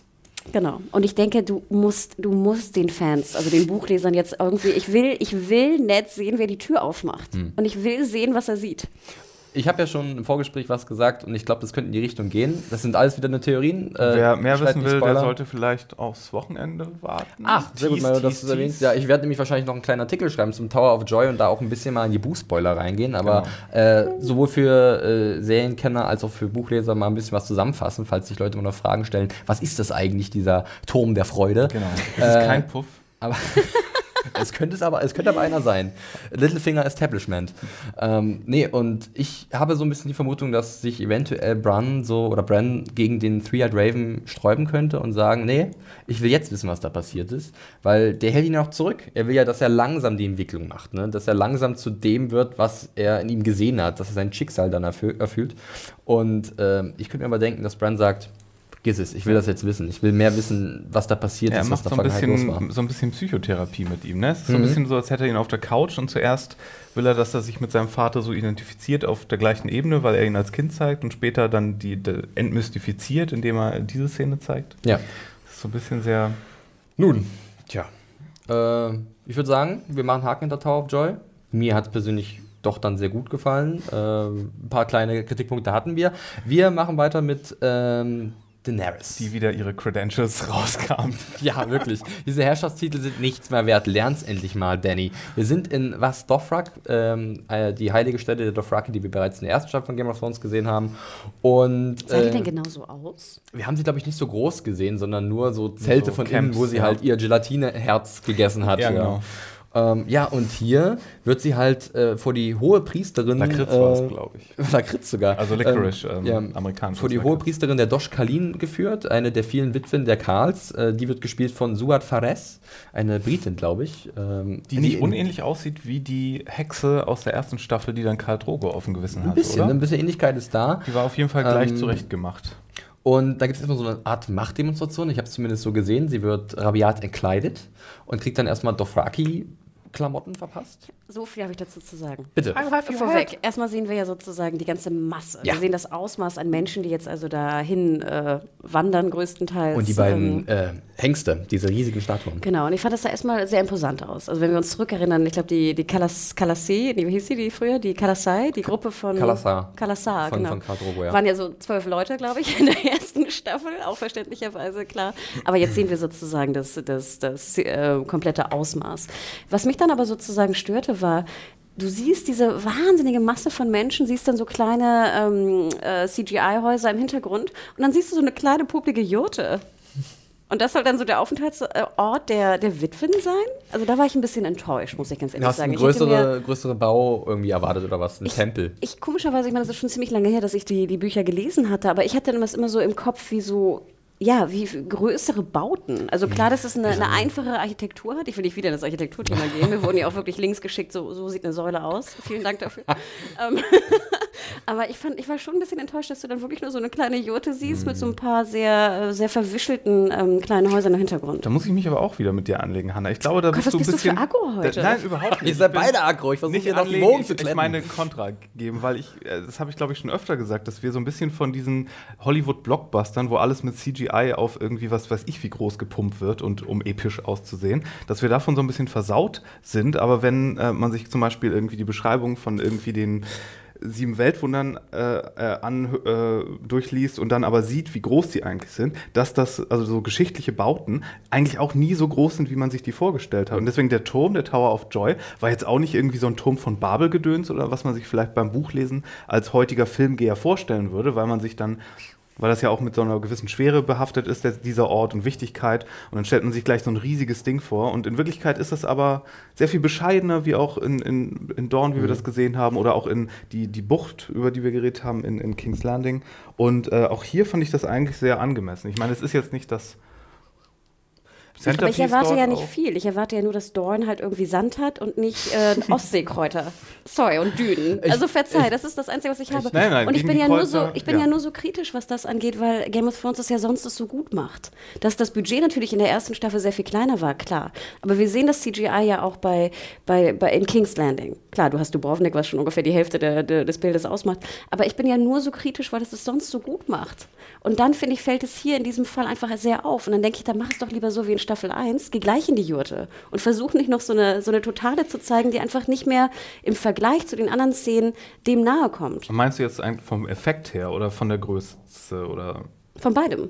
Also, Okay. ich, ich gehe mal ein du, bisschen also dazwischen, ich, ich finde es schön. bevor wir uns ich, verrennen mit ich- der Jurte. Jurte, ist das ein, auch ein nordischer Begriff? Nee, es ist ein, so eine Mongolei. In so einer Steppe gibt es doch Ach immer so? Jurten, oder? Jurt. Kenn ich gar Von so Nomaden. Ja, äh, genau. Das ist aber ein guter Punkt, denn äh, ich, ich sehe eure beider Punkte, wie so oft. Ähm, ich kann aber bloß hier so dazu sagen, dass halt die Dothraki nach wie vor halt ein Reitervolk sind und ich glaube, deswegen haben die es mit Bauten generell nicht so. Ne? Die haben halt nur ihre Zelte. wo haben sie diese Pferde überhaupt her? ähm, dann, dann, und, und, ähm, und, und von daher haben sie definitiv halt irgendwie nicht irgendwelche Steinbauten oder so. Das ist für mich nachvollziehbar. Äh, ich kann auch nachvollziehen, dass sie jetzt was Dothrak zeigen wollen, weil sie es ja schon so ein bisschen in den Trailern angeteased haben und jetzt müssen sie diesen Erwartungen gerecht werden. Vielleicht hätte es ein größeres Zelt da getan, äh, um das ein bisschen zu verdeutlichen, dass es wirklich ein sehr wichtiger Ort ist für die Dothraki, wo halt auch jetzt so eine große Versammlung stattfindet, die halt über das Wohl und Wehe der nächsten äh, ja, Raubzüge oder dieser nächsten äh, Kriege, die anstehen, entscheiden wird. Äh, diese sogenannte, wie hat, wurde sie genannt, Kala Vesven. Ich hoffe, ich spreche das richtig aus. Ja, aber so viel zum äußeren Bereich. Gehen wir nochmal ganz fix rein ins Zelt zu Daenerys, ähm, die immer wieder ihre, ja, hallo, ich bin Queen of, äh, Mother of Dragons, blablabla. Ja, sie ist aber nach wie vor eigentlich Khaleesi of Nothing und muss eigentlich da bleiben äh, und wird vielleicht sogar noch bestraft, weil sie nicht äh, sofort dahin gekommen ist, nachdem Karl Drogo gestorben ist. Ja. Mehr Trials. Wir werden hier langsam zu mittelalterlichem Matlock. Das ist zweite, ich, sag, ich sagte, die zweite Staffel, äh, die zweite Hälfte der Staffel wird nur noch Gerichtsverhandlungen. Ja, oder halt gleich äh, ah. Beef. Oder Beef. Ja. Drachenbeef. Ja, äh, hier treffen wir sozusagen auf unsere nächste Übrigens kann ich dir jetzt schon sagen, wie, wie das ausgeht. Die werden Loris umbringen und ich hasse das jetzt schon. Da sind wir noch nicht. halt dich zurück. Äh, das ist kein Spoiler, ich, hätte, ich, ich hätte nur, eine, äh, Nee, aber ich meine, bloß, wenn wir gerade bei dem Punkt so, ja. mit den Handlungsstangen, weil da würde mich interessieren, wie ihr den überhaupt noch findet, jetzt gerade so nach drei Episoden. Weil ich persönlich äh, hätte gern, dass da mal wieder so ein bisschen was passiert. Wir hatten ja gesagt, die ersten zwei Folgen haben übelst Tempo vorgelegt und jetzt wird es ruhiger. Und das ist auch absolut in Ordnung. Also ich habe nichts dagegen, dass es ruhiger ist hier und ich fand die, die, die Szene hier in, bei den Dothraki auch total okay. Da hätte ich an anderen Stellen, glaube ich, ein paar mehr okay. Sachen auszusetzen. Hanna? Ich kann mir auch nicht vorstellen, dass Dani jetzt die nächsten sieben Folgen in der Jote bleibt. Glaube ich auch. Nein. Also sorry, nein, nein, da wird auf ich jeden denke, Fall was die passieren. müssen jetzt da ein bisschen Feuer machen. Und ich glaube schon, dass dann der, der, ich weiß nicht, ob es ein Prozess ist oder die Anklage, die Atonement, die Abbitte, was auch immer da jetzt noch alles passiert, aber ich glaube schon, dass die in der nächsten Folge passiert. Und Sie muss ein ganzes Pferd essen dieses Mal. vom, Zwei vom, vom Huf bis, bis, zur Schnute. Um zu beweisen, dass sie würdig ist. Ähm, und ich finde es ein bisschen schade, ich hätte mir fast so ein bisschen gewünscht, dass das so noch ein bisschen äh, gruseliger ist, was die Frauen angeht. Also ich fand das ja immer noch sehr gut bei der anderen Folge, wo die anderen Frauen sich so ein bisschen köstlich kritisiert haben darüber, mhm. dass sie jetzt mhm. dahin muss. Und ich stellte mir so ein bisschen wie so, ein, wie so einen bösen Harem vor, wo jetzt irgendwie so eine, so eine Obermutti, die es ja auch mehr oder weniger gibt, aber ja. sie noch mehr unter Druck setzt. Das fand ich ein bisschen, ob die jetzt, weißt du, ihre Sachen da ausgezogen bekommt und jetzt so ein Leder, Lederkluft da anzieht, äh, fand ich nur interessant, dass jetzt scheinbar die Naked Clause natürlich schon seit vier Staffeln raus ist von Emilia Clark. Ähm, aber sonst fand ich es auch relativ ähm, uninteressant, die Szene. Ich fand, sie ging aber relativ schnell vorbei. Ja. Und wie gesagt, in der Hoffnung, dass in der nächsten Folge bereits der Höhepunkt von das glaube ich auch. Ja. Wir wissen ja auch noch gar nicht, was da für ein Trial auf sie wartet. Also genau. ich glaube nicht, dass das so zugeht wie in King's Landing. Ich glaube, das hat so ein Trial, ich glaube, damit meinen die wirklich irgendwie. Du ja, es ist, ist, tatsächlich erstmal diese riesige, wie kann man es nennen, Ratsversammlung mhm. von allen Dothraki Kalasars, von den großen Karls, die halt entscheiden, okay, wir greifen jetzt demnächst diese Stadt an, besorgen uns diese, diese Sklaven und nebenbei auf der Agenda, was steht drauf? Ah ja, Punkt 3, Daenerys, was machen wir mit dir? so, glaube ich, läuft das ab. Ja, schauen wir mal, was da passiert. Ich hoffe auch, dass da jetzt ein bisschen Geschwindigkeit aufgenommen wird, äh, denn bis jetzt finde ich halt Daenerys noch so ein bisschen, ja, okay. Also sie fällt halt irgendwie nicht wirklich auf und das war in den letzten Jahren ein bisschen, wir, da war sie ein bisschen prominenter, glaube ich, in, in, den doch, frühen Phasen. Wir wissen doch, wo es hingehen muss, oder? Das ist doch im Grunde alles nur wieder ein Umweg, dass Danny irgendwann mit ihrer Vielleicht Armee. Ist es auch das, dass mich das stört, dass wir uns wieder so ein bisschen im Kreis drehen, ne? Dass Danny mit ihrer Armee irgendwann mal irgendwann. Der Tag wird kommen. äh, in Westeros landet. Ja. Und, äh, die, und die Plots vereint werden.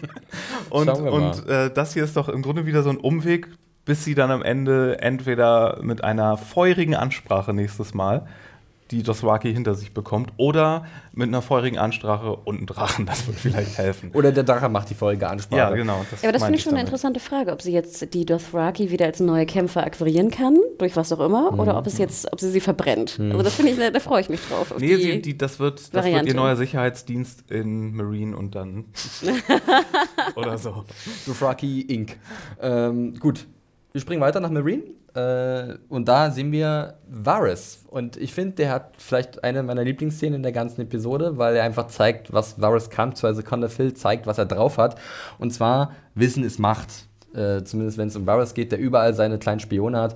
Und er spricht mit dieser äh, Verräterin, Walla ist ihr Name, wir kennen sie aus der ersten Folge der fünften Staffel und auch so ein paar anderen Folgen, war sie auch dann zu sehen, ähm, die halt äh, die ja, äh, Ansalit von Daenerys und die Second Sons in Hinterhalte geführt hat. Und von ihr will er Informationen und er macht das clever. Er macht es nicht über die Folter oder so, sondern er weiß genau, wo ihre Schwachpunkte sind, ihr Sohn, und er weiß, wie er an diese Informationen rankommt. Äh, wie hat euch Conor Phil hier gefallen?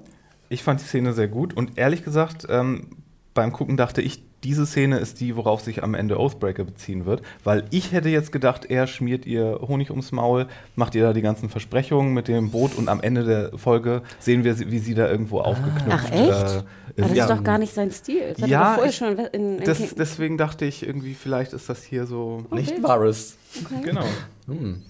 Hanna, wie, wie hat es dir gefallen? Mir hat es auch super gefallen. Ich finde, er kann es tragen, absolut. Er trägt die Szenen fantastisch. Er kann bloß keine Leder Lederkleidung tragen, weil es zu heiß ist. Ja. Ja, ich finde ihn immer so köstlich mit seinem ja, Fächer. Den Fan hätte ich jetzt auch gerne hier, den Fächer, wirklich. Äh, ich sage ja auch gerade. Aber Tyrion war gar nicht da zu unterstreichen, dass er keinen Penis hat. Ich wollte gerade sagen, ne, was Mir hat irgendwas gefehlt, ich war so verwirrt. Aber Tyrion kriegt auch ich seine so eigene schöne Szene, aber Hannah war, glaube ich, noch nicht fertig. Nee, und ich fand auch toll, wie, wie er dann diesen, diesen Sack voll, voll Silber, glaube ich, ist es nicht Gold, mhm. und, dann, und wenn dann so gegenhaut, das hat mir gut gefallen. Und wie du schon sagtest, er macht es einfach wirklich schlau. Er bedroht sie nicht direkt, das ist immer so auf indirekte Art und Weise. Ähm, ne, der, der Sohn ist krank, krank und willst du nicht doch und lalala. Also das fand ich schon ganz gut. Und ich habe sie komischerweise auch erkannt. Hm. Also wir hatten ja diese eine, mir komischerweise sehr bekannte Szene, ich glaube, das war sie, ich hoffe, dass es jetzt sie war, wo war Sir äh, Barristan Selmy, der in diesen Hinterhalt gelockt wird. Ja. Und ich glaube, da siehst du sie relativ dominant in so einem Schnitt, wie sie so auf so einem Markt sitzt und genau, irgendwie richtig, sagt, sie sind ja. da lang gelaufen ja. oder so, so dieser klassische. Oder halt, wie sie halt dafür verantwortlich ist, dass äh, der gute White Red war, glaube ich, sein Name, ein Ansalit am Anfang in diesem Bordell. Das war, glaube ich, fast eine der ersten Szenen mit in der, in der letzten Staffel. Okay. Äh, die Kehle durchgeschnitten bekommt und äh, er wollte eigentlich nur mit ihr ein paar warme Stunden verbringen. Nun, äh, es gibt da eine weitere sehr charmante Szene und zwar mit Tyrion, Missandei und Grey Worm und die auch so ein bisschen für Comic Relief da ist. Denn Tyrion ist ein bisschen langweilig und er möchte gerne spielen. Tyrion möchte spielen oder möchte irgendwie reden, er möchte irgendwas machen. Und Missandei und Grey Worm sind einfach köstlich. Also, ja, wir sitzen halt da und reden halt über Patrol. Patrol. What I see on Patrol. Ja. Also ich musste wirklich ganz schön lachen, gerade auch wie halt Peter Dinklage sich so abmüht komm, gib mir ein bisschen was, was können wir machen? Trinkt ihr? Nein, ihr trinkt nicht, verdammt, was können wir tun? Fand ich äh, sehr witzig. Auch wenn ich mir im Endeffekt nicht ganz sicher war, wofür war das jetzt da im Endeffekt? Nur für den Witz? Äh, nee, sie sollten, glaube ich, zeigen, dass es sollte ja am Ende zeigen, dass sie lange Zeit auf äh, Varus gewartet haben, bis er da mhm. seine Sachen ausgehandelt hat und fertig ist. Und vielleicht wollten sie Tyrion einfach mal wieder gegen irgendjemand anderen spielen lassen als Varys. Ja. vielleicht ist denen auch aufgefallen, dass das so ein bisschen eingefahren ja, hat. Das stimmt. Äh, andere Dynamik, ganz klar. Ich glaube, es sollte auch so ein bisschen den Alltag zeigen. Hm. Also, dass sie wirklich jetzt ihre, sie sollen ja die, die Stadt regieren, wenn man so will, will. Und dass natürlich Varys genau seine Untersuchung fortführt, obwohl ich jetzt auch die, die, die Antwort der Untersuchung jetzt auch ein bisschen dünn fand. Also, da hätte man auch irgendwie drauf kommen können. Ja, ich jetzt das, irgendwie ist, das ist im Endeffekt die Sklaventreiber aus Astapor, Junkai und Volantis sind, die hinter dem ganzen Kram stecken. Ne? War ein bisschen absehbar eigentlich, oder? Hat eigentlich jeder irgendwie zusammensetzen können, dieses wahnsinnig schwere Mysterium. Äh, aber gut, sie sind jetzt auf neuem Wissensstand und äh, Tyrion gibt auch Varys den Auftrag, dass er halt irgendwie seine kleinen Vögelchen äh, losschicken soll in, die, in diese beiden Städtchen. Mario lacht ein bisschen. Ja. Und äh, vielleicht will er ja einen Deal aushandeln oder so. Also und wir erfahren natürlich auch, dass die Ansalit ja auch ein bisschen geschwächt sind. Also natürlich können sie jetzt nicht äh, Krieg führen gegen ja. eine der beiden oder beide Städte sogar, weil einfach irgendwer muss aufpassen. Und wir haben, ich meine, es ist ja auch wieder so die, die Geschichte, die sich wiederholt. Du greifst die eine Stadt an ja. und der geht die andere wieder zurück und dann greifst du die nächste Stadt an und dann geht wieder eine Stadt zurück. Das wurde ja auch war das in der letzten Staffel so ein bisschen mit drin oder war es auch in den Büchern, dass halt, wenn Daenerys irgendeinen Ort verlässt, meistens es nicht genau. lange dauert, bis da wieder die, der alte Standard hergestellt wird. Also Astapor wurde dann auch wieder zur Sklavenstadt, nachdem sie sie befreit haben. Ähm, und ja. die alte Frage, warum das eigentlich alles? Du sollst doch nur nach Westeros und deinen scheiß Thron versuchen zu äh, regieren. Na, aber letzte Staffel waren wir sehr viel besser auf Danny zu sprechen, ich zumindest, ja. und auf ihre Storyline im Marine wenn man sich erstmal damit abgefunden hat, dass das jetzt nicht gleich weitergeht nach Westeros, dann ist das schon. Aber auch hier in Marine muss ich jetzt sagen, ich hoffe, dass dann auch nächste Woche da mal ein großer Schritt kommt. Ähm, ich finde nämlich zurzeit diese Bedrohung noch nicht so richtig zu fassen, also die, die ausgeht von der Rebellion. Wir haben sie halt gesehen, wir haben gesehen, wie, die, wie der Hafen gebrannt hat und äh, dann ab und zu mal so ein Typ in der Maske. Aber irgendwie muss man wieder äh, da auch ein bisschen Zunder rein, glaube ich, äh, damit ich da etwas gespannt dazu sehe. Ich freue mich. Peter Dinklage, Conor Phil, selbst äh, Natalie Emanuel und Jacob Anderson ist, glaube ich, sein Name. Patrol. Das ist ein, irgendwie eine interessante Konstellation von Charakteren, die wir bisher noch nicht so gesehen haben, aber ich brauche mal wieder ein bisschen Feuer im Laden. Ich fand aber auch in der Szene ganz schön mit Patrol, dass äh, so du natürlich nochmal dir deutlich gemacht wird, woher sie eigentlich kommen. Ich meine, das waren Sklaven. Mhm. Beide waren Sklaven. Sie erzählt von den komischen Sexspielchen, Ja. von was auch ganz schön hart war. Und ich meine, auch die Unsullied sind ja sozusagen Kampfsklaven, wenn du so willst. Die haben nichts anderes Genau. außer soldatische Pflichten. Also, und das fand ich doch wieder auch ganz schön, dass man Ja. die beiden nochmal versucht, so ein bisschen wieder reinzuholen. Ich hoffe, dass sie auch ein bisschen mehr Screentime kriegen mittlerweile. Ich finde die ja auch sehr süß. Ich schippe die total. Sehr schön. Miss Sunworm. Ja. Rainy Day. äh, irgendwie so. Gut, äh, dann können wir eigentlich gleich weitermachen mit der nächsten Großstadt. Und zwar geht es nach King's Landing. Und wir haben gerade über die kleinen Vögelchen gesprochen. Da sehen wir die kleinen Vögelchen jetzt im Diensten von Kyburn, der immer so ein bisschen. Äh, Ich- ich- ich dachte- bisschen gruselig ist er schon, oder? Ja, so creepy old man. Aber, äh, aber mit Datteln und kannst auch du ihn mit kaufen. Genau, böse Datteln. Hast du das auch gedacht? Ich dachte Nee, so. gar oh, nicht. Okay. Wo, wer kommt böse Datteln? Das ist äh, dieser Indiana Jones Ausspruch von Oh Gott, in welchem Ding- Film? In welchem war das? Im ersten, glaube ich, Im ersten sogar? Jonas Davies, wo er, wo er da sagt, ähm, irgendwie, so. wo er Auf die Sala Dattel, oder was? Wo, wo er die, genau, wo er die Dattel essen will und er fängt die so in der Luft auf und der Affe hatte die schon gegessen und liegt tot da und er sagt so, böse Dattel. Ach ja, wo der Affe vergiftet wurde. Ja, und äh, ich dachte auch, die. Vögelchen werden jetzt hier beiseite Nein, geschafft. sind ja aber in. Wirklichkeit werden sie ja wichtig. gekauft mit Sie Süßigkeiten. sind ja wichtig. was den Creepy Old Man natürlich noch viel. Ja, aber Kyburn hat sich definitiv als, eine, als ein starker rechter Arm von Cersei etabliert mit diesem Wissen auch. Ja. Und ich meine, er gibt ja auch vor, zumindest von dem kleinen Jungen, den er da irgendwie die Süßigkeit äh, gibt, äh, auch was zu wissen über ihn. Ich meine, er weiß von, von der Mutter, Vater, von Er der hat den Familie Vater irgendwie. umbringen lassen, das ist der Subtext im Mhm, Endeffekt. Genau. Ja. Also das finde Weil ich ja der halt seine Familie geschlagen hat. Ne? Also er kümmert sich auch um seine Vögelchen, dass die halt immer berafft zurückkommen und Informationen mitbringen. Und ich finde es auch immer schön, dass Kalban immer irgendwie so im, unter der Keep irgendwie rum, Ja, in rummacht. Genau. Verliesen und dann äh, Yes Queen und irgendwie dann so ein bisschen bücklich-mäßig, äh, bück, bücklingmäßig dann vor Cersei kuscht. Wussten wir eigentlich, dass seine Vögelchen tatsächlich nur Kinder sind? Ich, also, Weil, mir weil das ich dachte, ja. er ist einfach sowas. äh, Er hatte echte Vögel. Da, nee, Ein paar Papageien. nein, nein, ich, ich, ich weiß nicht, ich bin nur auch jemand, der, wenn er jemand was run, run, runterspielen will, dann sage ich auch sowas wie, ach, mein Köpfchen tut mir Ach weh. so, ah. Und um, um es nicht so wichtig erscheinen zu lassen. Und Nee, ich nee. dachte einfach, das wäre sein äh, Spionagenetzwerk, dass es sich dabei aber echt um Chens handelt. Little- in- Little in Birds halt, Klein, ne? um, um ähm, ja, dann, das fand ich doch sehr, sehr putzig, dass es dann In, rauskam. in dieses, wie ich finde, doch sehr, äh, sehr atmosphärische Labor von Kyborn kommt dann Cersei rein mit ihrem Bruder, mit Jamie und äh, dem Mountain, der jetzt als Sir Gregor bezeichnet What wird. the fuck? Ja, Mario hat sich schon darauf gefreut, dass er offiziell endlich als Sir Robert Strong etabliert wird, aber das machen sie nicht und da haben wir eine Theorie, warum. Also genau, Felix meinte, als wir darüber redeten, ähm, du meintest, die machen das nicht, um die Leute nicht zu verwirren, weil es ja schon einen Robert gab, nämlich Robert Baratheon. Das Zu viele- Asha-Yara-Problem. Zu, zu viele Roberts. Aber dann belasst es doch beim Sir Strong. ihr habt einen der, witzigsten, Sir Hulk. einen der witzigsten Namen hier und ihr verpulvert das komplett. Ja, ja. Wir wollten doch nicht viel, wir wollten doch nur Sir Strong. Ja, dann nennen die doch Sir Richard Strong oder so. Who cares?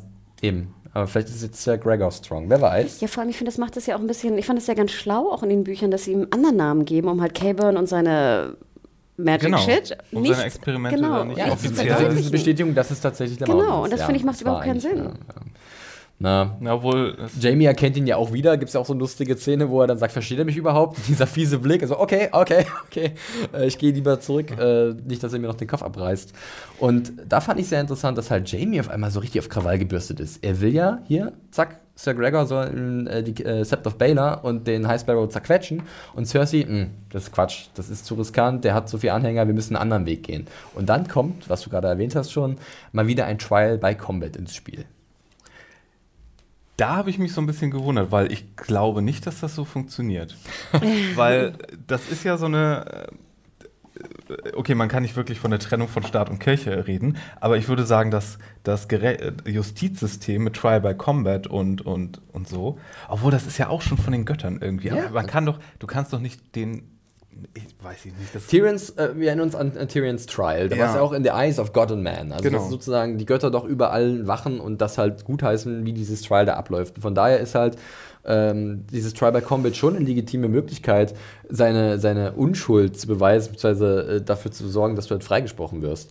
Und wenn Cersei jetzt vor dem nächsten Trial steht, dass ihr definitiv gemacht werden wird, die, der nächste Prozess, dann sieht sie hier sicherlich eine sehr gute Chance, einfach Sir Gregor als ihren Stellvertreter loszuschicken und äh, ihn für sie kämpfen zu lassen. Hm, aber das ist ja trotz, haben wir ja trotzdem eher gesehen bei Anklagen, die irgendwie jetzt so greifbare Sachen wie äh, Mord oder irgendwelche. Gesetzeswidrigkeiten waren. Und, und was ihr aber ja vorgewerfen wird, ist ja irgendwie so ein, so ein ja, Verfehlung vor den Göttern vor allen Dingen. Nee, ich glaub, wird Oder wird der- das auf dieselbe Stufe? Er wird doch auch der Königsmord vorgeworfen an Robert. Dieses Vergiften, die, das Vergiften des Weines. Ja, okay. Und ja, ich habe ja- mich da das jetzt ja wahrscheinlich irgendwie. Nee, auf die aber- äh, Inzest-Sache konzentriert, gedanklich. Ja, die hat Nee, sie ja das nie bestätigt, das ist ja das Ding. Schon. Ja, genau. Das ist ja noch Ja. frei. Also das hat sie ja wirklich für sich behalten. Das ist, äh, Ja, dann nehme ich das alles zurück. ja, ist ja nicht weiter wild. Dass Jamie so auf Krawall gebürstet ist, äh, würde ich jetzt einfach zurückführen auf seine letzte Szene mit dem, Mhm. mit dem Sparrow, dass er immer noch ein bisschen grantig ist, dass er da nichts tun konnte. Ähm, deswegen würde ich das jetzt so interpretieren, dass er halt sagt, nein, geh hin und töte ihn. Und da ist ja auch Cersei sehr ungewöhnlich für Cersei, neue Cersei, ähm, überlegt, dass sie halt sagt, nein, es gibt zu viele, die der Sparrow hat. Aber Auch, und mein, mein Robert Strong kann dagegen nichts machen. Du sagst neue Cersei, aber wir sehen auch ein bisschen alte Cersei, oder? Weil sie sagt dann, ich möchte alles wissen, was über mich gesagt wird. Aber das ist neue Cersei für mich, weil sie einfach schlauer rangeht. Ich meine, das ist ganz ehrlich, die, Mhm. die kleinen Vögelchen waren ja die von Varys, weil er halt schlau damit ranging. Er ging mit Informationen. Aber sie ist ja ganz klar, Power is Power. Mhm. Und ja, nicht aber das, Information nee, is das ist Power. ja genau das. Das ist ja Power is Power. Dann das auch zu enforcen, nur, wenn nur über dich geredet wird, das ist sehr alte Cersei, das, finde ich. das ist wieder alte Cersei, aber die, dass die überhaupt die Informationen einholt, ist ja, dass sie nicht so einen Schnellschuss genau. macht. Sie Das ja auch- stimmt, da ist sie ein bisschen überlegter Genau. jetzt. Ja. Und ich finde, es macht auch wieder, es erklärt auch wieder, warum wir in der letzten Szene diese schöne Szene hatten, wo doch der, der Markschreier da äh, so an die Wand geklatscht Ja, wurde ja, von, ja. von dem äh, Mountain. Naja, ähm, kommen wir dann noch ganz kurz zu diesem kleinen Small Council Meeting, äh, wo, äh, wer ist der Beste, P Parcell oder äh, Mace Tyrell? Auf Das wen ist, habt ihr euch das, ist alles, das ist alles egal. Wir haben den ersten Fart-Joke, den ersten Poops-Gag gehabt in Game of Thrones. Mehr habe ich gar nicht war, mitgenommen. ich fand es äh, irgendwie sehr seltsam für, beim ersten Mal gucken. Also äh, Parcell mosert über Sir Gregor und dann kommt er da rein und hat sichtlich Angst vor ihm und lässt einen fahren. Was ist denn da los?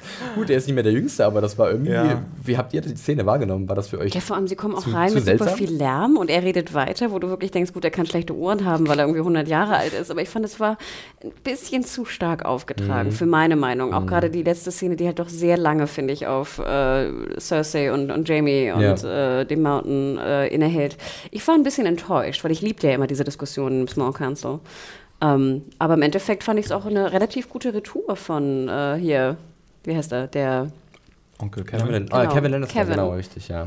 hat er gut Ian gemacht. Gelder, ja, den haben wir äh, jetzt mal wieder gesehen. Äh, spiel- äh, bildet jetzt so, eine, so ein neues Duo mit Olenna, ne? Und auf der anderen Seite haben wir das andere Power-Duo, wenn man es so nennen kann, die beiden Lannister-Zwillinge.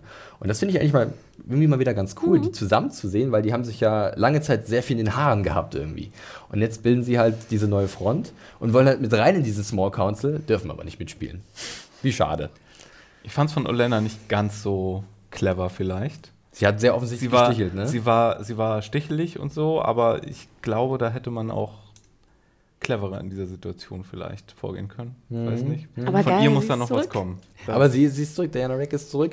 Und äh, wie gesagt, Mace Tyrell, wenn ihr es nochmal anguckt, achtet einfach auf ihn, wie er permanent den Kopf nach links und rechts dreht, weil er nicht weiß, was gerade passiert und eigentlich komplett fehl am Platz ist. Also ich mag ihn wahnsinnig Ja, gerne, ich diesen, auch, ja. diesen tumpen Menschen. Ich liebe auch, wenn er so kleine Schritte macht und dann so weg, weghoppelt, so ungefähr. Ja, genau.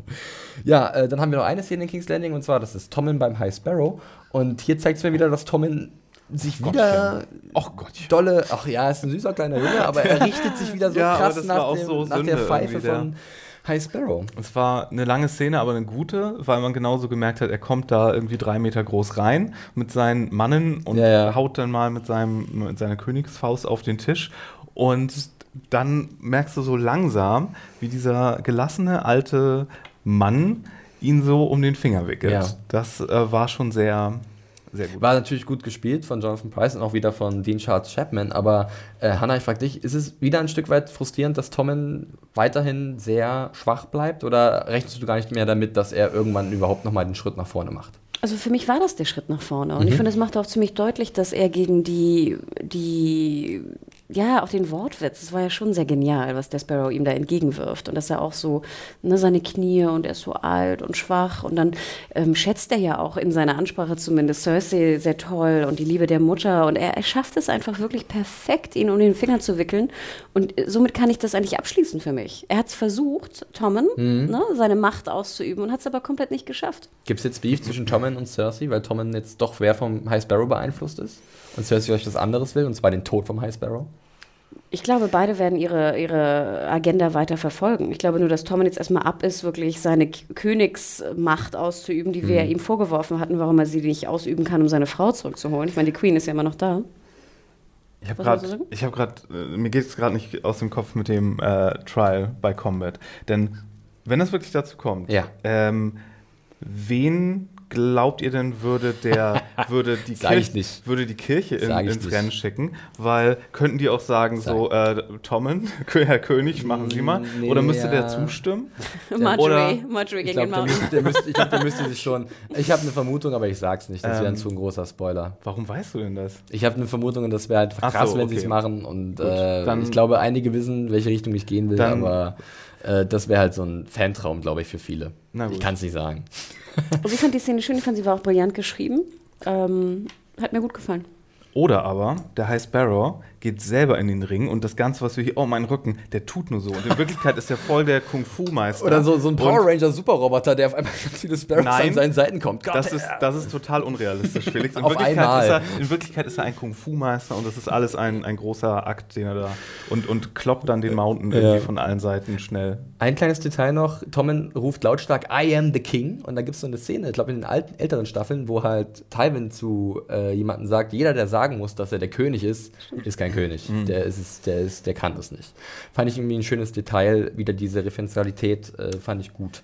Aber ich bin auch hier dafür, dass King's Landing gerne jetzt wieder mehr, wieder mehr Fahrt aufnehmen kann. Wir haben jetzt langsam alle Positionen geklärt. Wir wissen, wo jeder ist. Äh, Olenna ist zurück. Kevin ist auch noch irgendwo mittendrin. High Sparrow hat jetzt Tommen ein bisschen eingewickelt und Cersei will wieder an die Macht. Ich glaube, wir könnten jetzt hier auch mal wieder einen größeren Knall vertragen. Oh Gott, ich, oh nein. Ich glaube, mir, ist gerade einge, mir ist gerade eingefallen, was du meintest eben. Ich glaube nicht, weil das, Nein? was, was Okay. ich im Gedanken Ist habe, das- das, ist, ist das so bücherlich? Das ist büchermäßig. So, okay, ja. Oh Gott. Wir haben Loris so lange nicht gesehen. Ach, oh nein. also wenn, der Loris Mountain, mal wenn, wenn der Mountain Oberyn und Loris platt macht, dann. Boah. Also, wir warten mal ab. Äh, Ich denke, es könnte alles noch sehr interessant werden. Springen wir fix nach Bravos, die Zeit drängt. Äh, Das geht eigentlich auch relativ- schnell. Ähm, Arya ist auf der nächsten Stage. Äh, Also sie äh, hat ihr, äh, ihr ein neues Level erreicht im ähm, House of Black and White, kriegt immer noch auf den Deckel und ich bin dann aber sehr froh, dass diese Trainingsmontage wahnsinnig flick, flink vorstatten geht und sie dann ihr Augenlicht im Endeffekt relativ fix zurückbekommt und anscheinend schneller zum No-One wurde, als wir gedacht hätten, oder?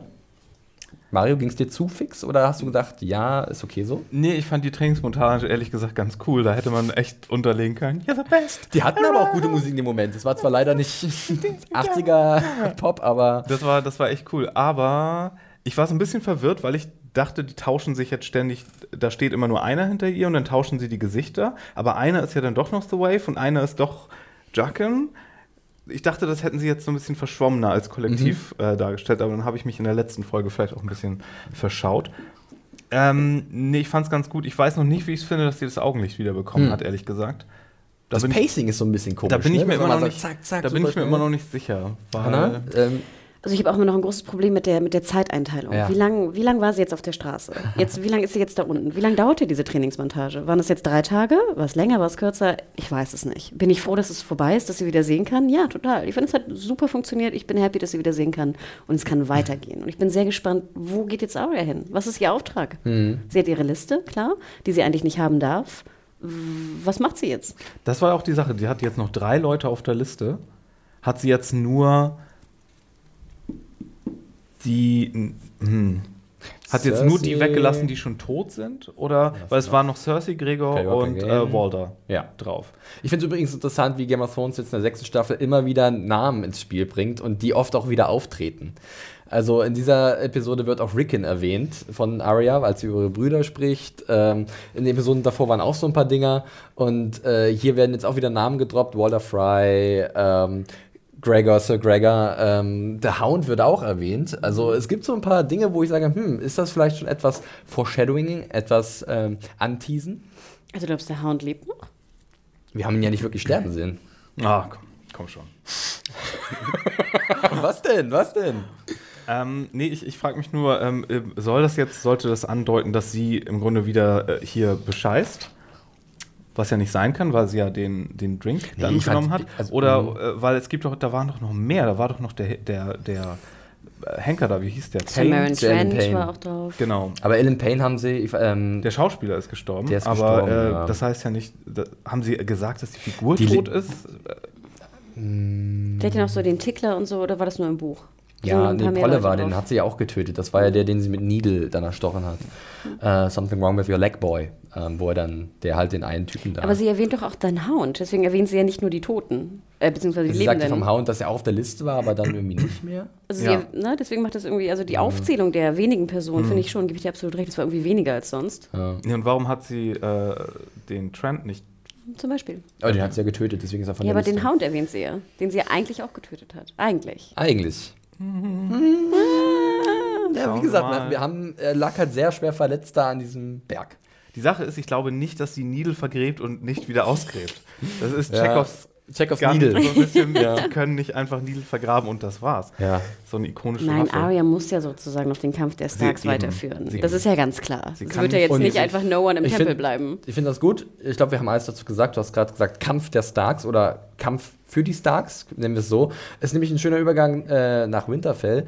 Übergänge sind generell mal so noch vielleicht so ein Stichwort äh, in dieser Episode, die mir oft nicht so ganz gut gefallen haben, aber es gibt ein paar, die ganz gut funktionieren. Zum Beispiel Varys and the Little Birds, da gab es einen Übergang von Marine zu Qyburn. Und jetzt hier kriegt Arya ja am Ende dieses Gift, kann man schon fast sagen, oder könnten mal einige glauben, dieser, dieser Trunk. Äh, aus der letzten Staffel gab es ja auch diese Folge The Gift. Und äh, wir springen nach Winterfell, wo es auch ein Gift gibt, aber ein Geschenk. Und zwar für Ramsay. Und Mario, du hast letzte Woche noch gesagt, Ich ah, schön, so. er hat keinen mehr, den er foltern kann. Und ich zitiere dich. Und, Ja, und ja, nun, ja. was nun? Genau. Ach ja. Da haben wir ihn wieder. Leicht gewachsen. Leicht Rickon, ist Rickon. Rickon Stark, gespielt von Art Parkinson. Und die gute Osha, äh, da muss ich spicken, gespielt von Natalia Tina, die wir seit zwei Staffeln nicht mehr gesehen haben. Ende der dritten sind sie, glaube ich, reingehauen, oder? Kann das sein? Ich bin mir ziemlich sicher. Ähm, ja, und die sind halt zurück, wurden von dem guten Small, gut, ich sag gut, von dem, von Small, Small John Umber. Amber? Amber, wurden sie zu äh, Ramsey gebracht, äh, der halt im Austausch dafür Hilfe haben will, falls die Whitelings irgendwann den Norden noch mehr angreifen. Der hat auch ganz schön Cojones gehabt, ne? Der war Äh, ziemlich forsch. Also, wenn er schon weiß, was Ramsey für ein Bastard Dean, ist. Dean S. Jagger und ich fand ihn eigentlich ziemlich cool, muss ich sagen. Er, hat, äh, er wusste alles, hat ordentlich vor sich hingeflucht, mal ein Fuckers da, ein, ein Kant hier. Also es ist jetzt nicht Bruce besonders, Bolton nicht besonders jugendfrei. Ja. Hannah, Erstvorsitzende des Bruce Bolton Fanclubs von Deutschland, hat sicherlich eine Träne verdrückt. Ähm, aber ich fand ihn eigentlich ziemlich cool. Aber ich war so ein bisschen traurig, dass er jetzt auch Böser ist. Zumindest scheint es so. Oder kommt da noch was? Also erstmal fand ich, macht es auch wieder deutlich, dass die Ambers halt relativ einflussreich sind. Also es ist einfach eine, eine sehr dominante, ich glaube wahrscheinlich sehr viele Kämpfer haben sie auch ähm, und sie sind halt genau ganz im Norden. Und also, sie fühlen sich auch so ein bisschen wild und, und um, um, unzähmbar an. Er sagt ja auch, er kniet nicht nieder. Und das machen ja auch eigentlich Weitlings nicht. Also das sind ja keine Kneelers. Und da fand ich irgendwie diese, sie sind ja im höchsten La, Last Hearth, heißt, glaube ich, also der letzte Herd ist ihr, ihr Zuhause.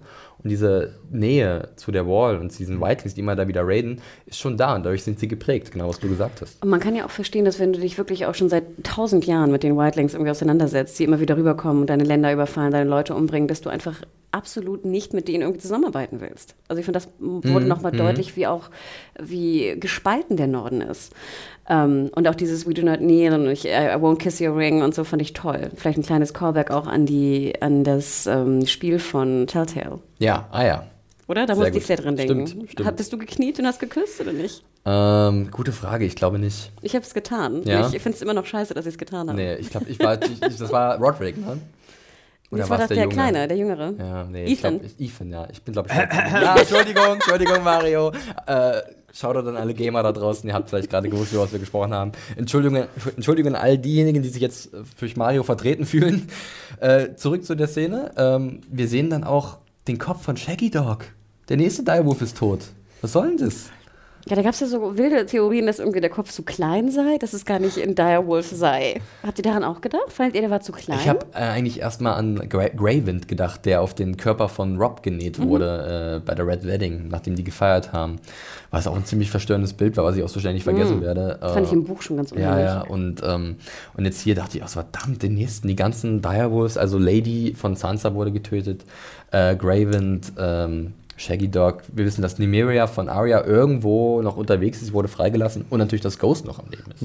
Die hat bestimmt am Ende der Staffel oder so so einen Jurassic Park T-Rex-Moment, wenn irgendjemand auf. Meinst du, Nymeria jetzt der Direwolf von, ja, von genau. Irgend, irgendjemand geht auf, auf Arya los und dann, und dann kommt sie so. Gut möglich, ja. Ja. Ähm, ich habe eine lustige Theorie gelesen, dass vielleicht jetzt so durch diese Direwolves und Stark-Kinder, dass da eine Verbindung irgendwie ist und dadurch, dass jetzt Shaggy Dog gestorben ist, John wieder am Leben ist. Ist das zu weit hergeholt? Ist das zu verrückt? Könnt ihr euch das vorstellen? Also ein Direwolf wurde geopfert dafür, dass ein Stark, wenn wir denn mal davon ausgehen, dass John ein Stark ist, ein Stark-Bastard, äh, wieder zurück ins Reich der Lebenden kehrt? Oder ist das Ah, zu dann- groß, dieser Sprung?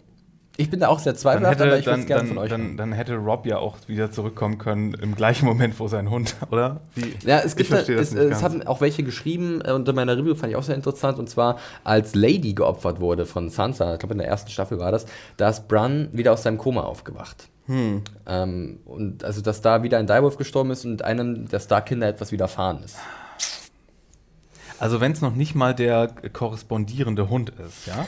Und wenn, und wenn da nicht mal ein Zauberspruch äh, gesprochen wurde, entschuldige, ich weiß, es ist Fantasy, Ja. aber es, es muss Regeln haben Okay. ein bisschen. ich kann das absolut verstehen. Ich, Ich, ähm, ich wollte es nur mal in den Raum werfen. Nee, ich finde ich wieder nicht gut, die Theorie, glaube ich. Aber Mhm. ich, ich meine, könnten.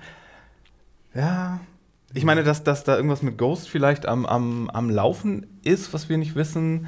Bezüglich, äh, hatten wir schon erwähnt bei der, bei der Wiederauferstehung, da war das so ein bisschen verdächtig, aber mehr.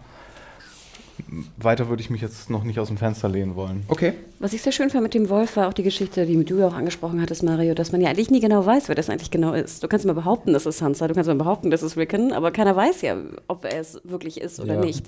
Klar, ein paar kennen ihn persönlich, aber die meisten halt nicht. Und dass jetzt also der Kopf des Direwolves ist so der Beweis, dass es Rickon, das fand ich schon, das hat mich echt War schon gar nicht Rickon, der war viel zu alt. ah, Nein, Ja. also ich fand es sehr, sehr schön, aber Rickon durfte wieder nichts sagen. Hat er wahrscheinlich das ist vertraglich das ist wie festgehalten. Maggie Simpson. genau. Und immer wenn man was sagen will, Augenblick, ich habe eine Idee. Aber er hat so eine wunderschöne Singstimme. Ja, genau, richtig. Ja, jetzt Ich hab- hat. Das Einzige, was ich mich jetzt natürlich befürchte, ist, dass wieder natürlich äh, Ramsey da jetzt irgendwie Ja, rumfoltern wird. Und da habe ich überhaupt keinen Bock drauf. Ja, Also, aber. Ich überlege sowieso, was Ramsey jetzt machen wird. Vielleicht, weiß ich nicht, wenn er nicht weiß, was für ein Bastard Ramsey ist, dann könnte er ja auch versuchen, einen anderen Weg versuchen zunächst. Ich weiß nicht, inwiefern er von Ramsey weiß, was er gemacht hat. Rickon? Und, ja. Ich glaube, Rickon Und- macht gar nichts. Ich glaube auch das, nicht. Das, Und ein, das ist ein. Bauer auf dem, auf dem Schachfeld. Ja, aber dann könnte. Ja, aber dann hätte er noch ein. Hm, Ich glaube, er ist, ist er ihm jetzt. Ja. für, ge- gegen John, weil er hat, äh, Ramsey hat ja immer noch den Plan, ähm, John Stark zu töten. Also Jon Snow, besser gesagt. Weil er halt äh, auch äh, als, Bastard legitimiert werden könnte als Richter Stark. Und dadurch wäre eine Bedrohung für äh, seinen, seinen An Herrschaftsanspruch von Winterfell, also dem von Ramsey. Also würde er versuchen jetzt John aus der äh, Reserve zu locken mit Rickon, ähm, dann John töten und dann Rickon töten. Das so ist, glaube ich, die Idee. Und deswegen sehe ich auch einfach nur diesen, die, diese, diesen Kampf schon irgendwie so ein bisschen brodeln und diesen Konflikt, dass John natürlich alles dafür tun wird, um seinen, sagen wir mal, Halbbruder äh, zu befreien. Wenn, wenn er denn, wenn es denn soweit kommt. Ja. Oder? Hanna gibt den Daumen. Ähm, ich glaube, das können wir auch so stehen lassen. Oder habt ihr noch eine Idee?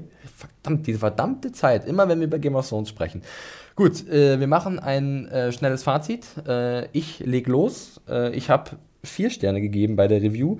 Ich glaube, im Endeffekt hätte ich gerne so dreieinhalb gegeben, weil es könnte mich am Ende so ein bisschen in den Hintern beißen, dass ich hier äh, genauso viele Punkte vergeben habe wie bei der ersten Folge dieser Staffel. Äh, ich fand sie gut. Ich fand auch, dass das Tempo mal ein bisschen rausgenommen wurde, vollkommen in Ordnung. Mir ist aber aufgefallen, dass einige Handlungsstränge halt zur Zeit so etwas nebensächlich erscheinen und andere eine höhere Priorität haben gefühlt. Also alles mit Jon Snow ist sehr wichtig und äh, zum Beispiel bei Daenerys ähm, und Doreen, äh, Doreen sag ich schon, äh, Marine und King's Landing, auch wenn ich da die Charaktere sehr gerne habe und die Schauspieler, ich hätte da gerne jetzt irgendwie mal den nächsten Schritt jetzt in der vierten Folge. Wenn der jetzt ausbleibt, wäre ich ein bisschen ungeduldig. Vielleicht bin ich auch generell etwas zu ungeduldig, weil die Staffel ja so stark angefangen hat. Aber ich würde mich freuen, wenn es in die Richtung geht. Ich möchte meinen, dass Daniel Sackheim einen ordentlichen Job gemacht hat als äh, erster, also als erstmaliger Regisseur für Game of Thrones. Ähm, man merkt aber, dass da noch nicht so ganz das Gespür da ist wie bei den anderen. Also gerade bei den Übergängen ist es mir aufgefallen, die letzte Woche einfach wesentlich äh, runder waren. Es war auch ein bisschen safe von den Back-to-Back-Shots. Also du hattest da immer diese typischen im Rücken Kamera und es war auf Nummer sicher. Genau. Man hat aber gemerkt, dass er halt diese Dialoge sehr gut ausgearbeitet hat und gut eingefangen hat, von dem es ja sehr viele gab in der Folge. Ähm, ich fand Tower of Joy ziemlich cool im Endeffekt, hat sich gut aufgelöst und ich glaube, da haben wir noch nicht das Ende gesehen. Da bin ich sehr gespannt, wie es da weitergeht. Und ich freue mich natürlich ähm, zu sehen, wo es denn jetzt auch, also wie es denn jetzt zum Beispiel mit John und, und Rickon weitergeht, weil das war ja schon eine kleine Überraschung, dass er jetzt wieder wiederkommt. Äh, und von daher gibt es einige Sachen, äh, denen ich äh, gespannt entgegenblicke in der nächsten Episode, wenn es dann soweit ist. Mario. Ja, ich dreieinhalb hätte ich auch gut gefunden. Ähm, da würde ich äh, auch mitgehen, bin bei, ja bei den anderen Bewertungen von dir auch mitgegangen. Äh, zu, beim Regisseur bin ich dir ja eben schon reingegrätscht, aber äh, war in Ordnung, absolut. Äh, ja, handlungsmäßig, wie gesagt, also das mit äh, Simon Gilly hätte für mich nicht so lang sein müssen. Ähm, alles andere steht gerade wieder so ein bisschen auf den Startlöchern. Dass es jetzt ruhiger wird nach den ersten beiden Folgen, finde ich okay. Aber sie haben doch ein bisschen doll auf die Bremse gedrückt, mhm. glaube ich. Also es war ein bisschen viel. Also nachdem man die ersten zwei Folgen so wow war, war das jetzt wirklich so ja. ein bisschen, ein bisschen viel. Und äh, ja, ein bisschen enttäuscht auch, wie, wie das jetzt vielleicht in Winterfell sich entwickelt hat. Oder dass man auch vielleicht ahnt, wo so verschiedene Sachen hingehen. Übrigens, wenn ich hier irgendwelche Theorien spanne, ich bin der aller, aller Blau blauäugigste hier.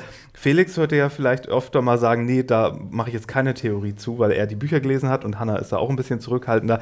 Ich kenne nur die Serie, habe die sogar nur einmal gesehen und nicht mal besonders aufmerksam, wie ihr vielleicht schon mitbekommen habt. Wenn ich hier rumspinne, braucht ihr nicht Angst haben, dass das Spoiler ich, ist. Das ich ist kann auch von mir sprechen, Blödsinn. ich versuche Acht zu geben, dass ich halt nicht Sachen sage, die aus den Büchern vielleicht schon weggenommen werden. Also ich bin ziemlich sicher, dass ich heute einfach nur Sachen gesagt habe, wo ich selber nicht weiß, was passiert. Das sind einfach nur Gedankenspiele von mir, weil wir mhm. können es auch gerade erstmal gar nicht mehr wirklich wissen. Und Hannah, äh, du nickst gerade auch schon, du siehst es ja da auch ähnlich. Und ne? ist euch aufgefallen, es gab keine stillen Credits, trotz des, der Endszene mit dem äh, Aufhängen.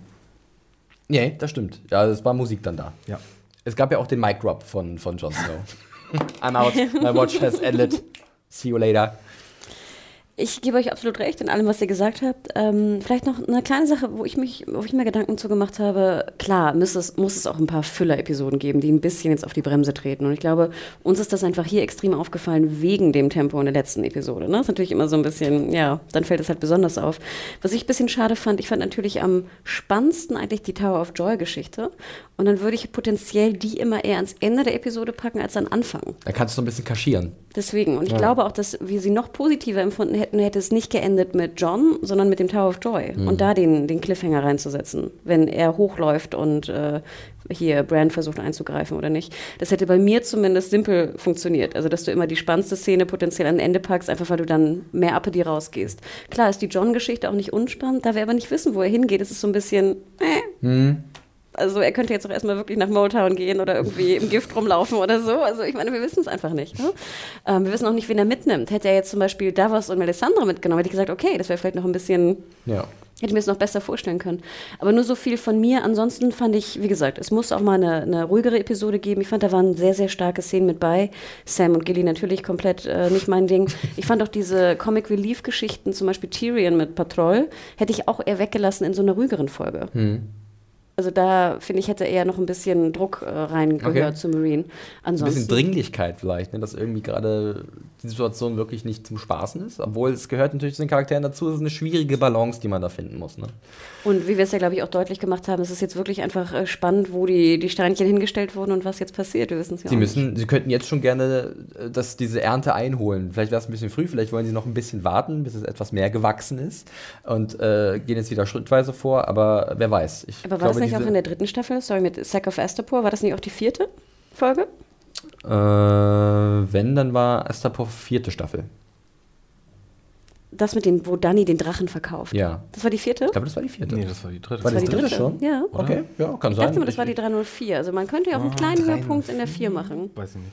Wir ja. wissen es nicht. Okay. Aber was ich nicht okay finde, man kann nicht so einen harten Hund wie den Euron Greyjoy Der kommt noch. Und dann, und dann die ganze nächste Folge nicht mal dorhin zurückgehen. Du bist nur sauer, weil Pike im Vorspann war und deine Erwartungen in die Höhe geschraubt wurden. Nee, lass mich. okay, äh, ganz schnell noch, äh, Game of Thrones, die sechste Staffel könnt ihr immer montags jetzt bei Sky Online sehen. Für 9,99 Euro im Monat könnt ihr euch diesen Service ins Haus holen. Da gibt es auch alle alten Staffeln von Game of Thrones zu sehen.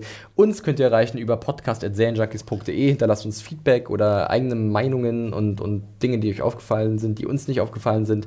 Ihr könnt uns aber auch direkt auf Twitter belästigen, äh, unter anderem die Hanna bei oder unter dem Händel. So genau, at MediaHore, M-E-D-I-A-W-H-O-R-E. E. Und ich, Mario? At Firewalk with Me mit zwei E am Ende. Genau, und mich findet ihr unter dem Handle at John Ferrari. Äh, vielen Dank, dass ihr zugehört habt. Checkt unseren anderen Podcast aus. Äh, wir haben auch gerade äh, aktuelle Besprechungen zur zweiten Staffel von Fear the Walking Dead. Ähm, kommt heute, oder ist heute schon rausgegangen. Äh, also hört überall mal rein. Und wir hören uns dann in der nächsten Woche wieder, wenn es heißt Book of the Stranger, die vierte Episode der sechsten Staffel von Game of Thrones. Adios. Bis out. dann. Snow out. Ciao. Tschüss.